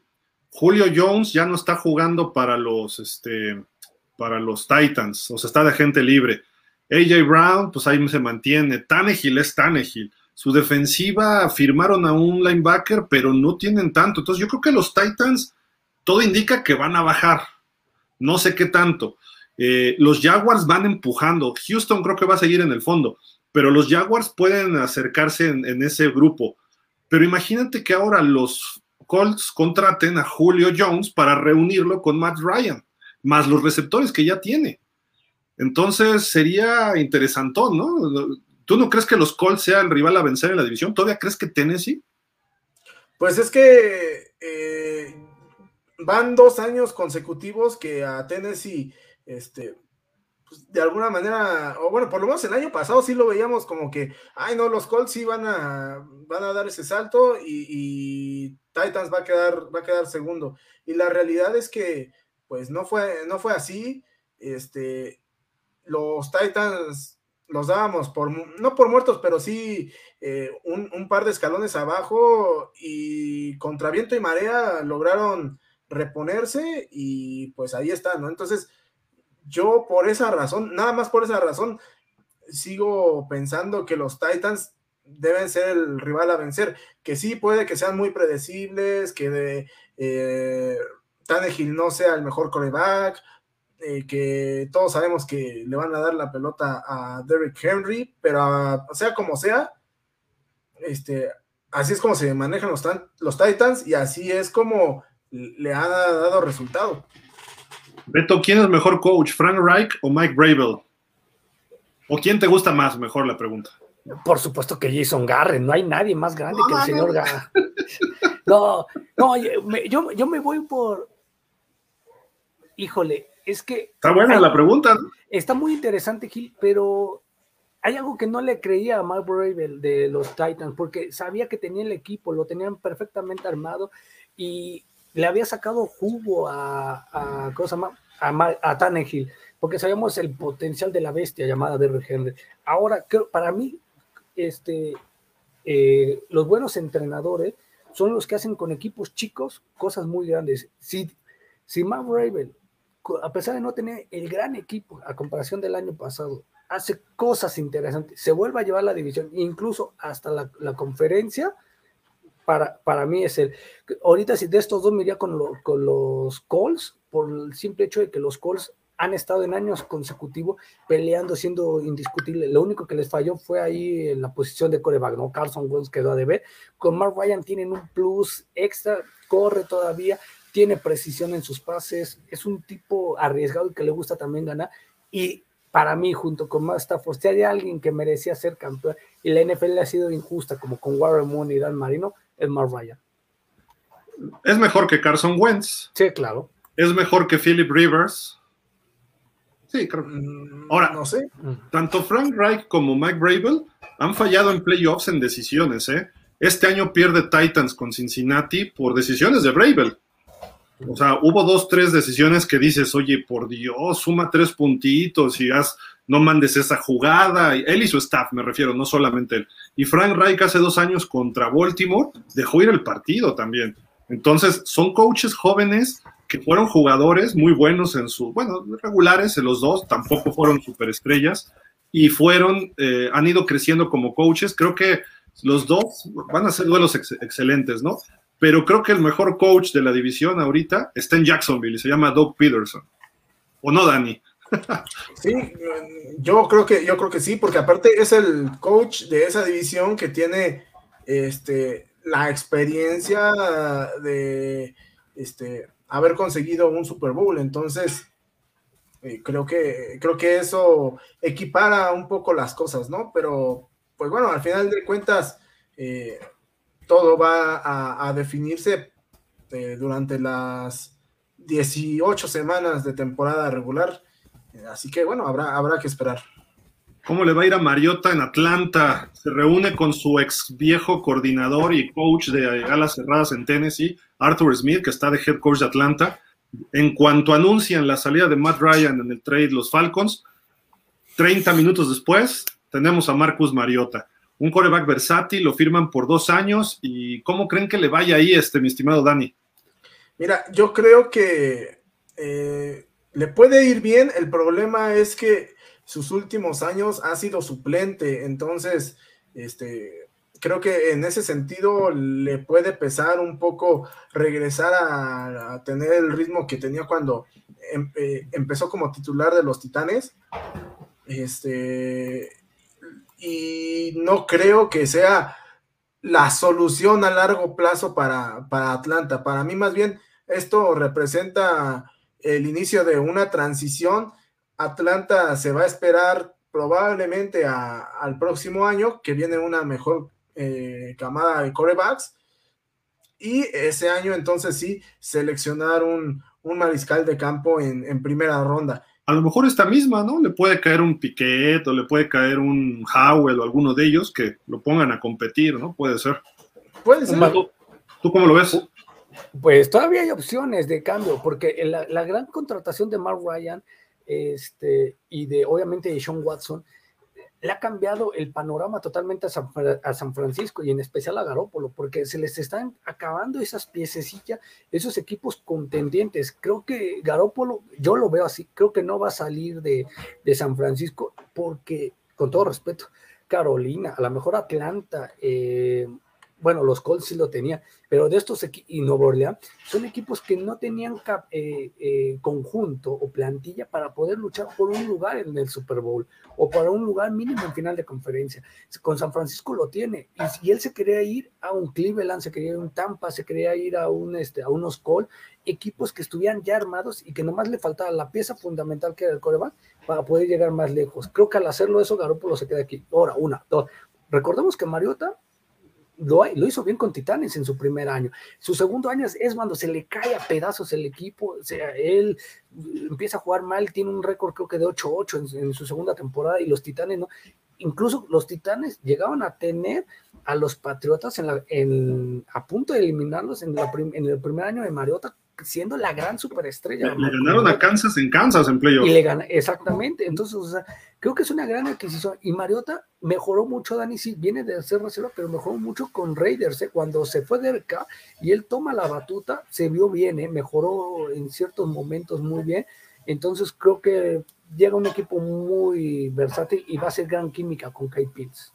No va a tener a Calvin Ridley porque está suspendido, por apostar, nada más por apostar que ya dicen que no apostó nada más 1.500 dólares, sino que fueron 30.000 o no sé cuántos. Y eh, va a tener acá el Pitts. Y párale de contar, ¿eh? O sea, no hay corredores, no hay receptores.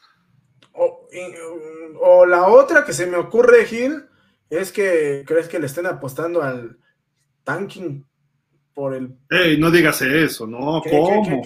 ¿Cómo, Dani? ¿Cómo hay tanking en el NFL? Por Dios. Nos damos golpes de pecho todos. Oigan, y, otra arma más para el señor Justin Herbert, una ala cerrada muy bueno atrapando pases. Gerald Everett llega a los Chargers, jugó con los Rams, se fue un año con Seattle y ahora firma con los, con los cargadores por dos años, 12 milloncitos de dólares. Eh, como si le faltaran armas, ¿no? A la ofensiva. Creo que el ala cerrada desde que se retiró este hombre, eh, ¿cómo se llama? Este, ay, Antonio Gates, y luego Hunter Henry, que termina firmando con los eh, Patriots hace un año, hace dos años. El año pasado, eh, Fue el año pasado, ¿verdad? Sí. Y pues Everett llega en esa posición y creo que va a ser valioso ¿eh? para aportar en ese ataque también. Sí, creo que va a ser una adición interesante para Justin Herbert, que poco a poco se empieza a ver que el equipo de los Chargers se empieza a, armar como uno de los equipos posiblemente favoritos a estar peleando la posibilidad de llegar hasta el Super Bowl. Y pues bueno, eh, teniendo en cuenta que ahí tienes al equipo, bueno, en esa edición tienes al equipo que ha sido dominante eh, del lado de la conferencia americana los últimos años, que este, Denver trajo a Russell Wilson y que tiene eh, en su defensiva una muy buena carta de presentación, que la defensiva de los Raiders también ha hecho eh, adiciones interesantes como con eh, Chandler Jones, eh, pues también tú aprovecha para darle la mayor cantidad de armas a tu coreback y, tratar de, hacer todavía más ruido en esa división. Va a ser puro pistolero del viejo oeste, Herbert, Wilson, Mahomes y Derek Carr. Parece que a Derek Carr le va a dar una extensión de contrato en estos días. Eh, Davante Adams está esperando, yo creo, a dar su conferencia a eso. Pero bueno, vamos a ver qué pasa ahí, ¿no? Pero interesante lo que se está armando en la división oeste de la americana. Tantos equipos buenos que alguno o varios van a decepcionar. Apúntenlo, se los dije el 22 de marzo. A lo mejor Denver, con todo y Russell Wilson, como tiene coach nuevo, va a ser el peorcito de todos ellos o los mismos Raiders con Josh McDaniels en lo que se van entendiendo. Y lo lógico es que tanto Chargers como Chiefs, que tienen experiencia, que ya el coach tiene un año más que los demás, a lo mejor se proyectan un poquito más adelante. Pero bueno, estamos hablando ahorita de supuestos, vamos a ver cómo se da la temporada, ¿no? Pero, eh, Beto, este, ¿algo más que quieras agregar? ¿Estás muteado? Está muteado el hombre. esa producción malquiabélica Este, solo decir los últimos comentarios que entraron, dice que hay mantenimiento, que no lo vio formado en la feria, estaba atrás de Kilay precisamente ya, y delante del Mozart en moderno. Las ayudas. En las ayudas y del Mozart moderno, entonces ahí, ahí, estábamos formaditos aplaudiendo. Carolina Jaguares o Titanes, ¿quién tendrá más futuro? Yo creo que los Jaguares de Jacksonville. Realmente eh, Jacksonville, no quiero, eh, creo que no sé si sea muy benevolente o a lo mejor este muy poco optimista, pero yo creo que en cinco años, contando este, o sea, este y otros cuatro años más, Jacksonville va a estar en el Super Bowl. Yo lo veo así. ¿eh? Creo, creo, que estamos de acuerdo en eso. Los Titanes ya están empezando a decaer. A lo mejor viene un repunte, pero soltaron tanta lana a Henry y a, y a que ya no han podido sostener el resto del equipo. Y Carolina, mientras no cambien de coach, creo que puede pasar por ahí toda la gente. Matt Rule no está hecho para la NFL. Uh -huh. Digo, a lo mejor me cambia la opinión en la temporada, pero pocos coaches colegiales son exitosos en la NFL. ¿no? Ya lo vieron los Jaguares hace un año con Urban Meyer, ¿no? ¿Qué pasó con Meyer, mi estimado Dani? Que ahora dicen que ni siquiera sabía quién era Aaron Donald y Divo Samuel, ¿no? Sí, que ese 99 de los Rams podría hacerles mucho daño. Digo, creo que también ya es una campaña de desmérito, ¿no? De este, a, a atacarlo. ¿Por qué? Porque muchas veces haces esos comentarios como irónicos, ¿no? ¿Quién es ese 99 de los Rams? A ver, ¿qué, qué, qué? O sea, como burlándote un poco de que ya sabemos todos, ya sabemos todos quién es, o él ya sabe quién es, pero lo dice así. Lo que pasa es que, pues obviamente ahorita, si Urban Meyer tose, van a decir el tipo eh, tiene tifoidea, ¿no? O sea, una cosa así. Entonces creo que el, también ya está un poco, pero yo estoy de acuerdo, ¿eh? los Jaguares va a ser el equipo con más futuro de estos, sin duda, y pronto, yo diría que hasta antes, Beto. Ve lo que pasó con Bengals. En dos años de su coreback estaba en el Super Bowl.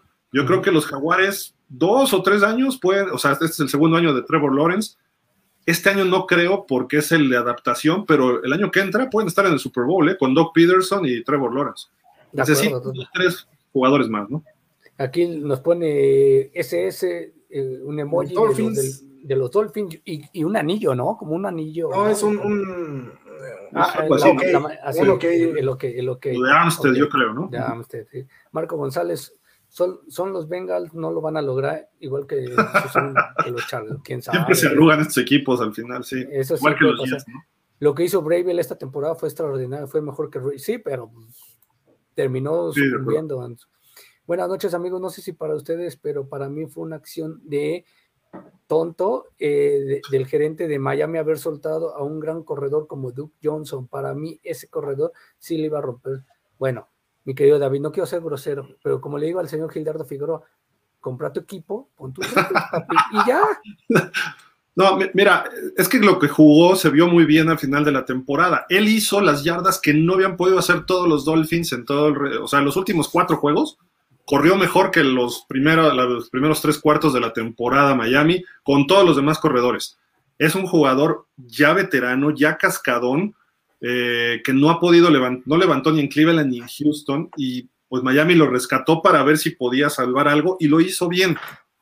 Yo no sé si puede ser el corredor uno de los Bills, o sea, todo el año, pero va a ser un corredor que si lo alternas con, ¿cómo se llama? Singletary es el que corre ahí.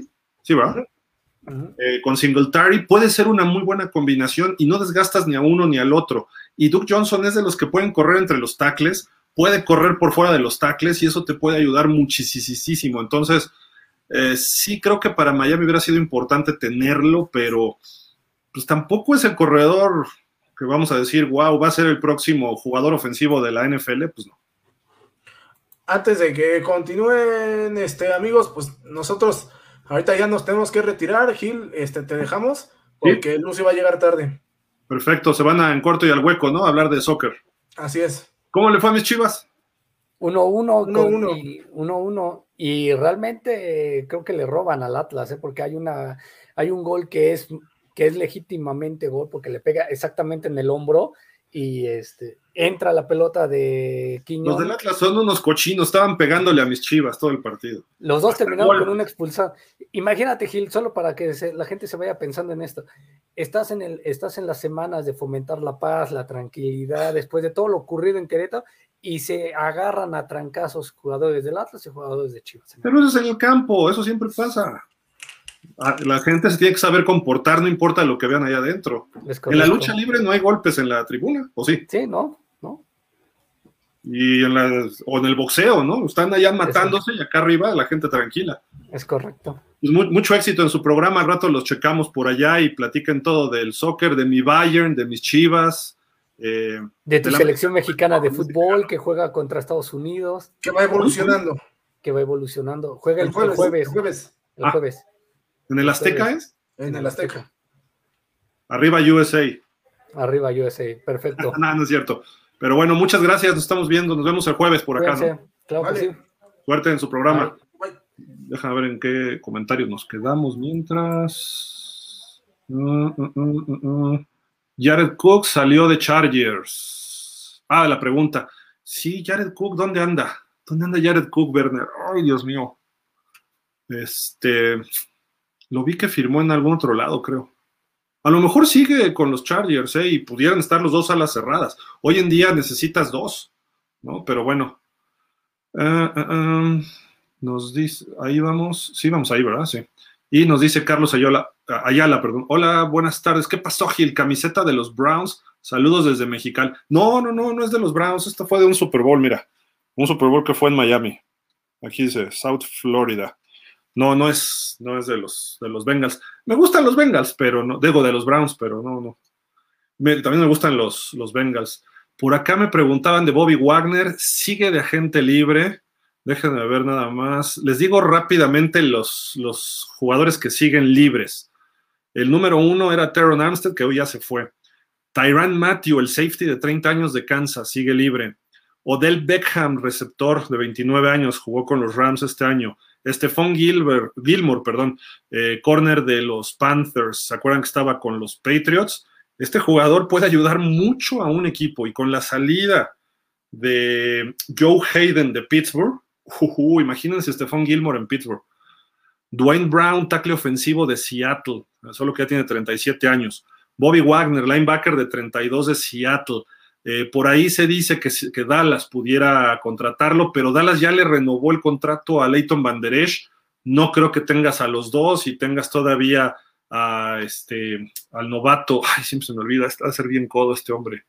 El número 11, se me olvidó ahorita su nombre. Este, ay, fue hasta el defensivo del año. Por favor, ayúdenme, compañeros, amigos. Luego, Jadevion Clown y otro jugador veterano de 29 años que puede ayudar en una defensiva de los frontales ahí. Eh, él es el 18. Calais Campbell, 36 años. Melvin Ingram, 33. Rob Gronkowski, lo, por ahí lo grabaron en un video. Esa gente libre tiene 33, pero dijo que va a esperarse un poquito para que sufra un poco Tom Brady y que le ruega. O sea, vacilando como es su costumbre, pero Gronkowski va a regresar con los bucaneros, eso no hay problema. Aquí es donde viene lo interesante. Jarvis Landry, receptor abierto, 29 años, jugó con Cleveland. Luego viene Jerry Hughes de Buffalo, 34 años, siento que ya está un poco veterano. A lo mejor ahí te traes a Buffalo, a Jadeveon Clowney por Jerry Hughes y con Von Miller, cuidado, eh, cuidado.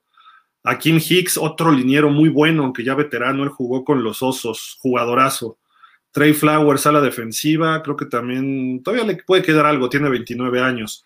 Ojo, Miami, un centro, JC Tretter, 31 años, es el presidente de la Asociación de Jugadores pudiera él estar por ahí, este, de alguna forma eh, cayendo también ahí. Gracias, Micah Parsons, ya nos dijeron nuestros amigos de Cowboy Sonora. Gracias a Norma Osuna. Eh, sí, Micah Parsons, discúlpenme, discúlpenme. Es que estamos en off-season, por eso ahorita no me acuerdo. Treter pudiera ser un buen centro veterano líder para una ofensiva como la de Miami. Will Fuller, a la, ¿quién es Will Fuller? Diría el buen Fer Ramírez. Sigue libre, a lo mejor lo, asocian con los Browns ahora para que haga mancuerno otra vez con Watson. Em, Eric Fisher, otro tackle, veterano, 31 años, se vio bien con los Colts este año y él ayudó a Jonathan Taylor.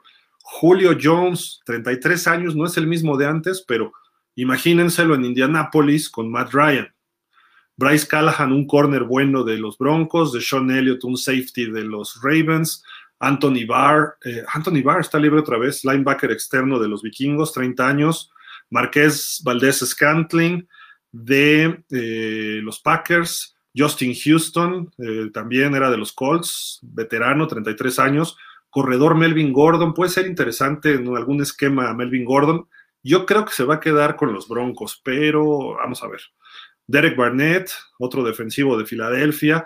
Kaiser White era de los Chargers, un linebacker que está joven, no sé, creo que todavía le falta despegar un poquito. Arden Key, este sí no sé ni qué sea, pero es de los 49ers, creo, ¿no?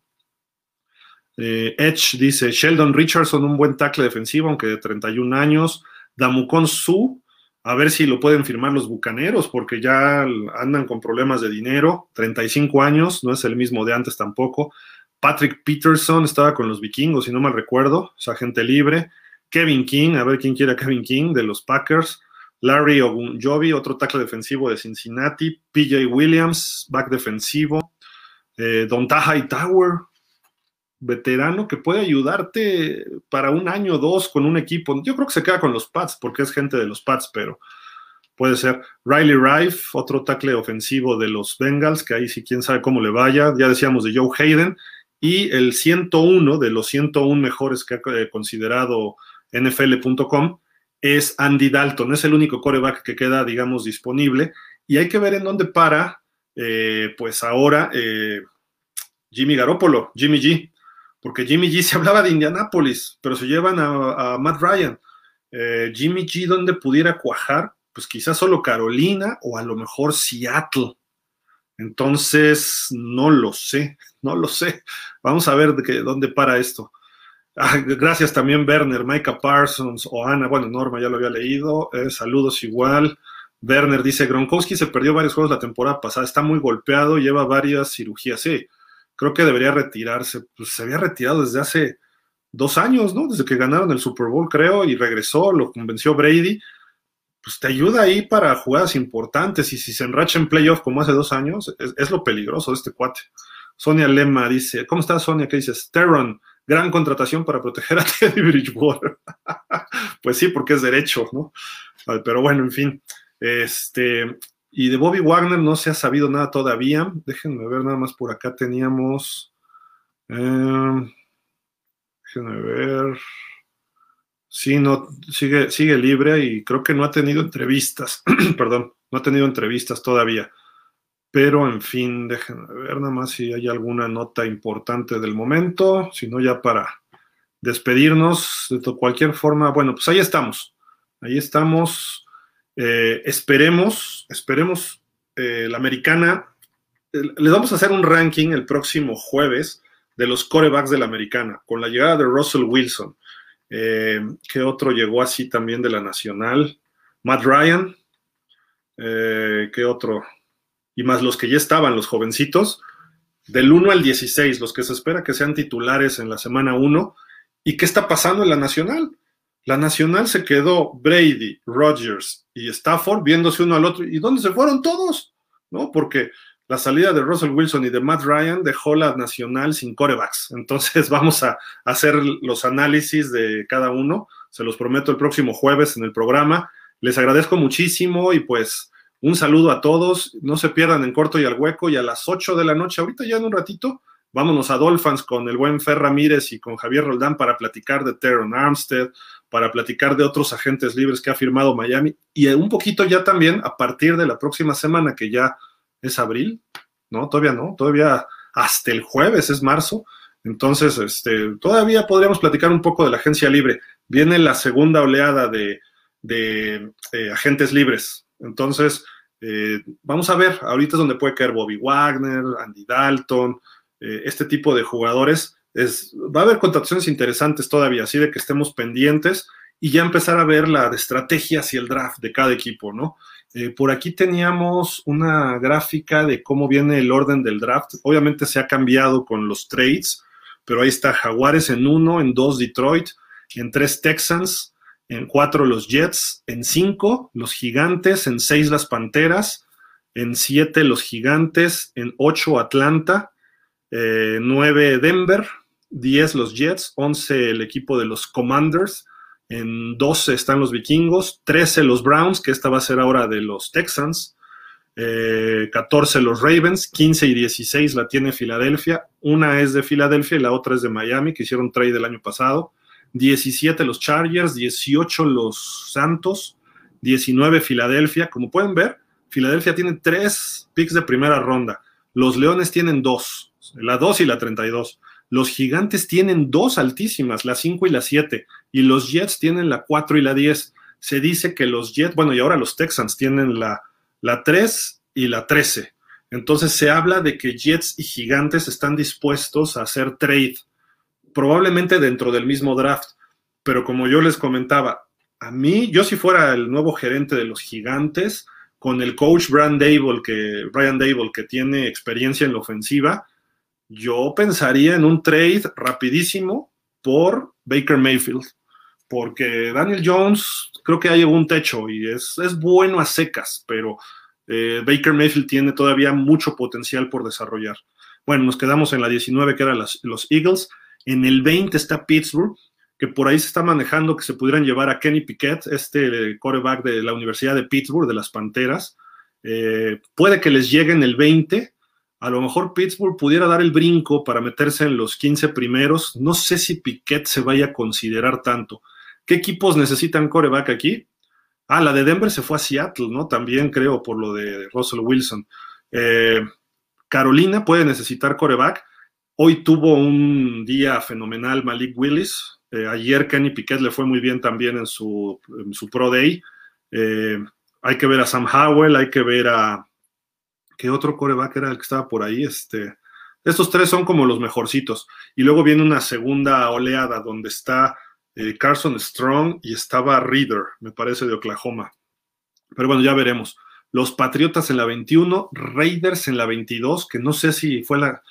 ¿Qué fue por Davante Adams? No sé, no sé si se fue una primera ronda, no recuerdo. 23 Arizona, 24 los Cowboys, están muy abajo, pero en esa posición pueden encontrar un liniero ofensivo de calidad, o pueden encontrar eh, un, receptor abierto para empezar a cubrir un poquito, porque esta generación de colegiales vienen muy buenos receptores y vienen eh, como 8 o 9 receptores estelares eh, y vienen como 7, 8 linieros ofensivos entre tackles, gares y centros. tackles vienen más. Entonces puede ser que sí les caiga algo de lo que perdieron. Luego Búfalo 25, Titanes 26, Bucaneros 27, Green Bay 28, Miami 29, porque hizo un trade con San Francisco el año pasado. Esta es la de San Francisco. Kansas City en la 30, Cincinnati en la 31 y los Leones en la 32. Estos son, esta es la primera ronda. Prometo actualizarla para el jueves también y para que ustedes ya tengan todo, eh, pues como, como viene este draft, que va a ser a finales de abril, creo que es 29, 30 de abril y primero de mayo, algo así. Eh, ya estamos prácticamente a eso. Eh, cuando acabe marzo, todo va a ser al draft. Entonces, todavía una semanita más vamos a seguir un poco interactuando o eh, entrecruzando un poco lo que es la agencia libre y el draft, que es una misma estrategia. ¿Qué necesito? Veteranos de con liderazgo. Me lo traigo de la agencia libre. ¿Y qué jugadores puedo desarrollar en el draft? Ah, que necesito un corredor, un running back me lo traigo en el... También vienen algunos corredores buenos ¿eh? en el draft este año, así de que tampoco, por ejemplo, Miami, que no ha tenido un corredor ahorita de los que ha firmado, eh, digamos, de esos corredores que son este, eh, constantes, en el draft puede encontrar un, buen corredor, quizás hasta en segunda ronda. Y los equipos que estén buscando corebacks, no esperen un coreback de impacto este año. Quizá Kenny Piquet y quizá Malik Willis. Los demás son corebacks como de segunda ronda, todos pero ahí hay eh, corebacks que pueden redituarte muchísimo a largo plazo. Entonces, Carolina puede encontrar ahí un, este, un buen pick de segunda o tercera ronda. Em, ¿Por qué no pensar en Miami en la segunda o tercera ronda? ¿Por qué no pensar equipos como eh, Pittsburgh, que pudiera irse por un coreback? No necesariamente en primera ronda, pero sí puede ser después. Em, ¿Quién, más? Déjenme pensar un poquito más. A lo mejor Seattle pudiera dar algún brinco por con el pick que tiene de los Broncos. A lo mejor Seattle puede irse por Kenny Piquet. Pudiera ser. Pero en fin, ya platicaremos más de, del draft próximamente. Pues muchísimas gracias a todos. Un saludo obviamente a César Marca y a toda la gente de Sensación Deportiva. Gracias a Beto, gracias a Dani. Eh, los demás no han participado porque ya están en la escuela, por ejemplo, Emanuel, Emanuel Bustamante, Ricardo Gómez Portugal, eh, Rubén anda chambeando, igual que Manuel, este, Chacho también ha tenido mucha chamba, eh, en fin, pero pronto esperemos que se empiecen a involucrar un poquito más también, pero aquí estamos todos los martes y jueves, vamos a estar ahorita en la temporada, 6 de la tarde, eh, con ustedes para platicar de la NFL de aquí hasta el draft y bueno, y un poquito más. Quizá en mayo, junio también bajemos un poquito el nivel, pero también esperemos pronto, a lo mejor por ahí ya vienen las videocolumnas, quizá después del draft, ya que veamos cómo se, se armó todo, o a lo mejor algunos se animan antes. Y pues como siempre aquí les agradecemos su tiempo en pausa de los dos minutos. Saludos a NFL México fans, a todos los grupos que, de, clubes de fans que comparten nuestro grupo, Steelers Nation United México, Dallas Cowboys Fan Club México, Cowboys Nation Sonora, eh, NFL eh, eh, Sonora Fans, que pues, estamos teniendo mucho éxito allá en Sonora, ha crecido muchísimo la afición. gracias principalmente a Norma Osuna, y a Cowboys Nation Sonora. Eh, también, eh, bueno, Dolphins, Rams Fans México, Titans, Colts, casi todos son fans algo. Eh, no recuerdo todos los nombres. Falcons, Falcons México Fans, Box Nation México. Y más, cada vez están creciendo más, más, más en NFL México Fans y a través de nosotros en esta red que tenemos. Muchísimas, muchísimas gracias a todos. Eh, pues nos vemos en un ratito ya para platicar de los Dolphins. Pásenla bien, cuídense y estamos en contacto el próximo jueves aquí alrededor de las 6 de la tarde. Hasta la próxima. Bye.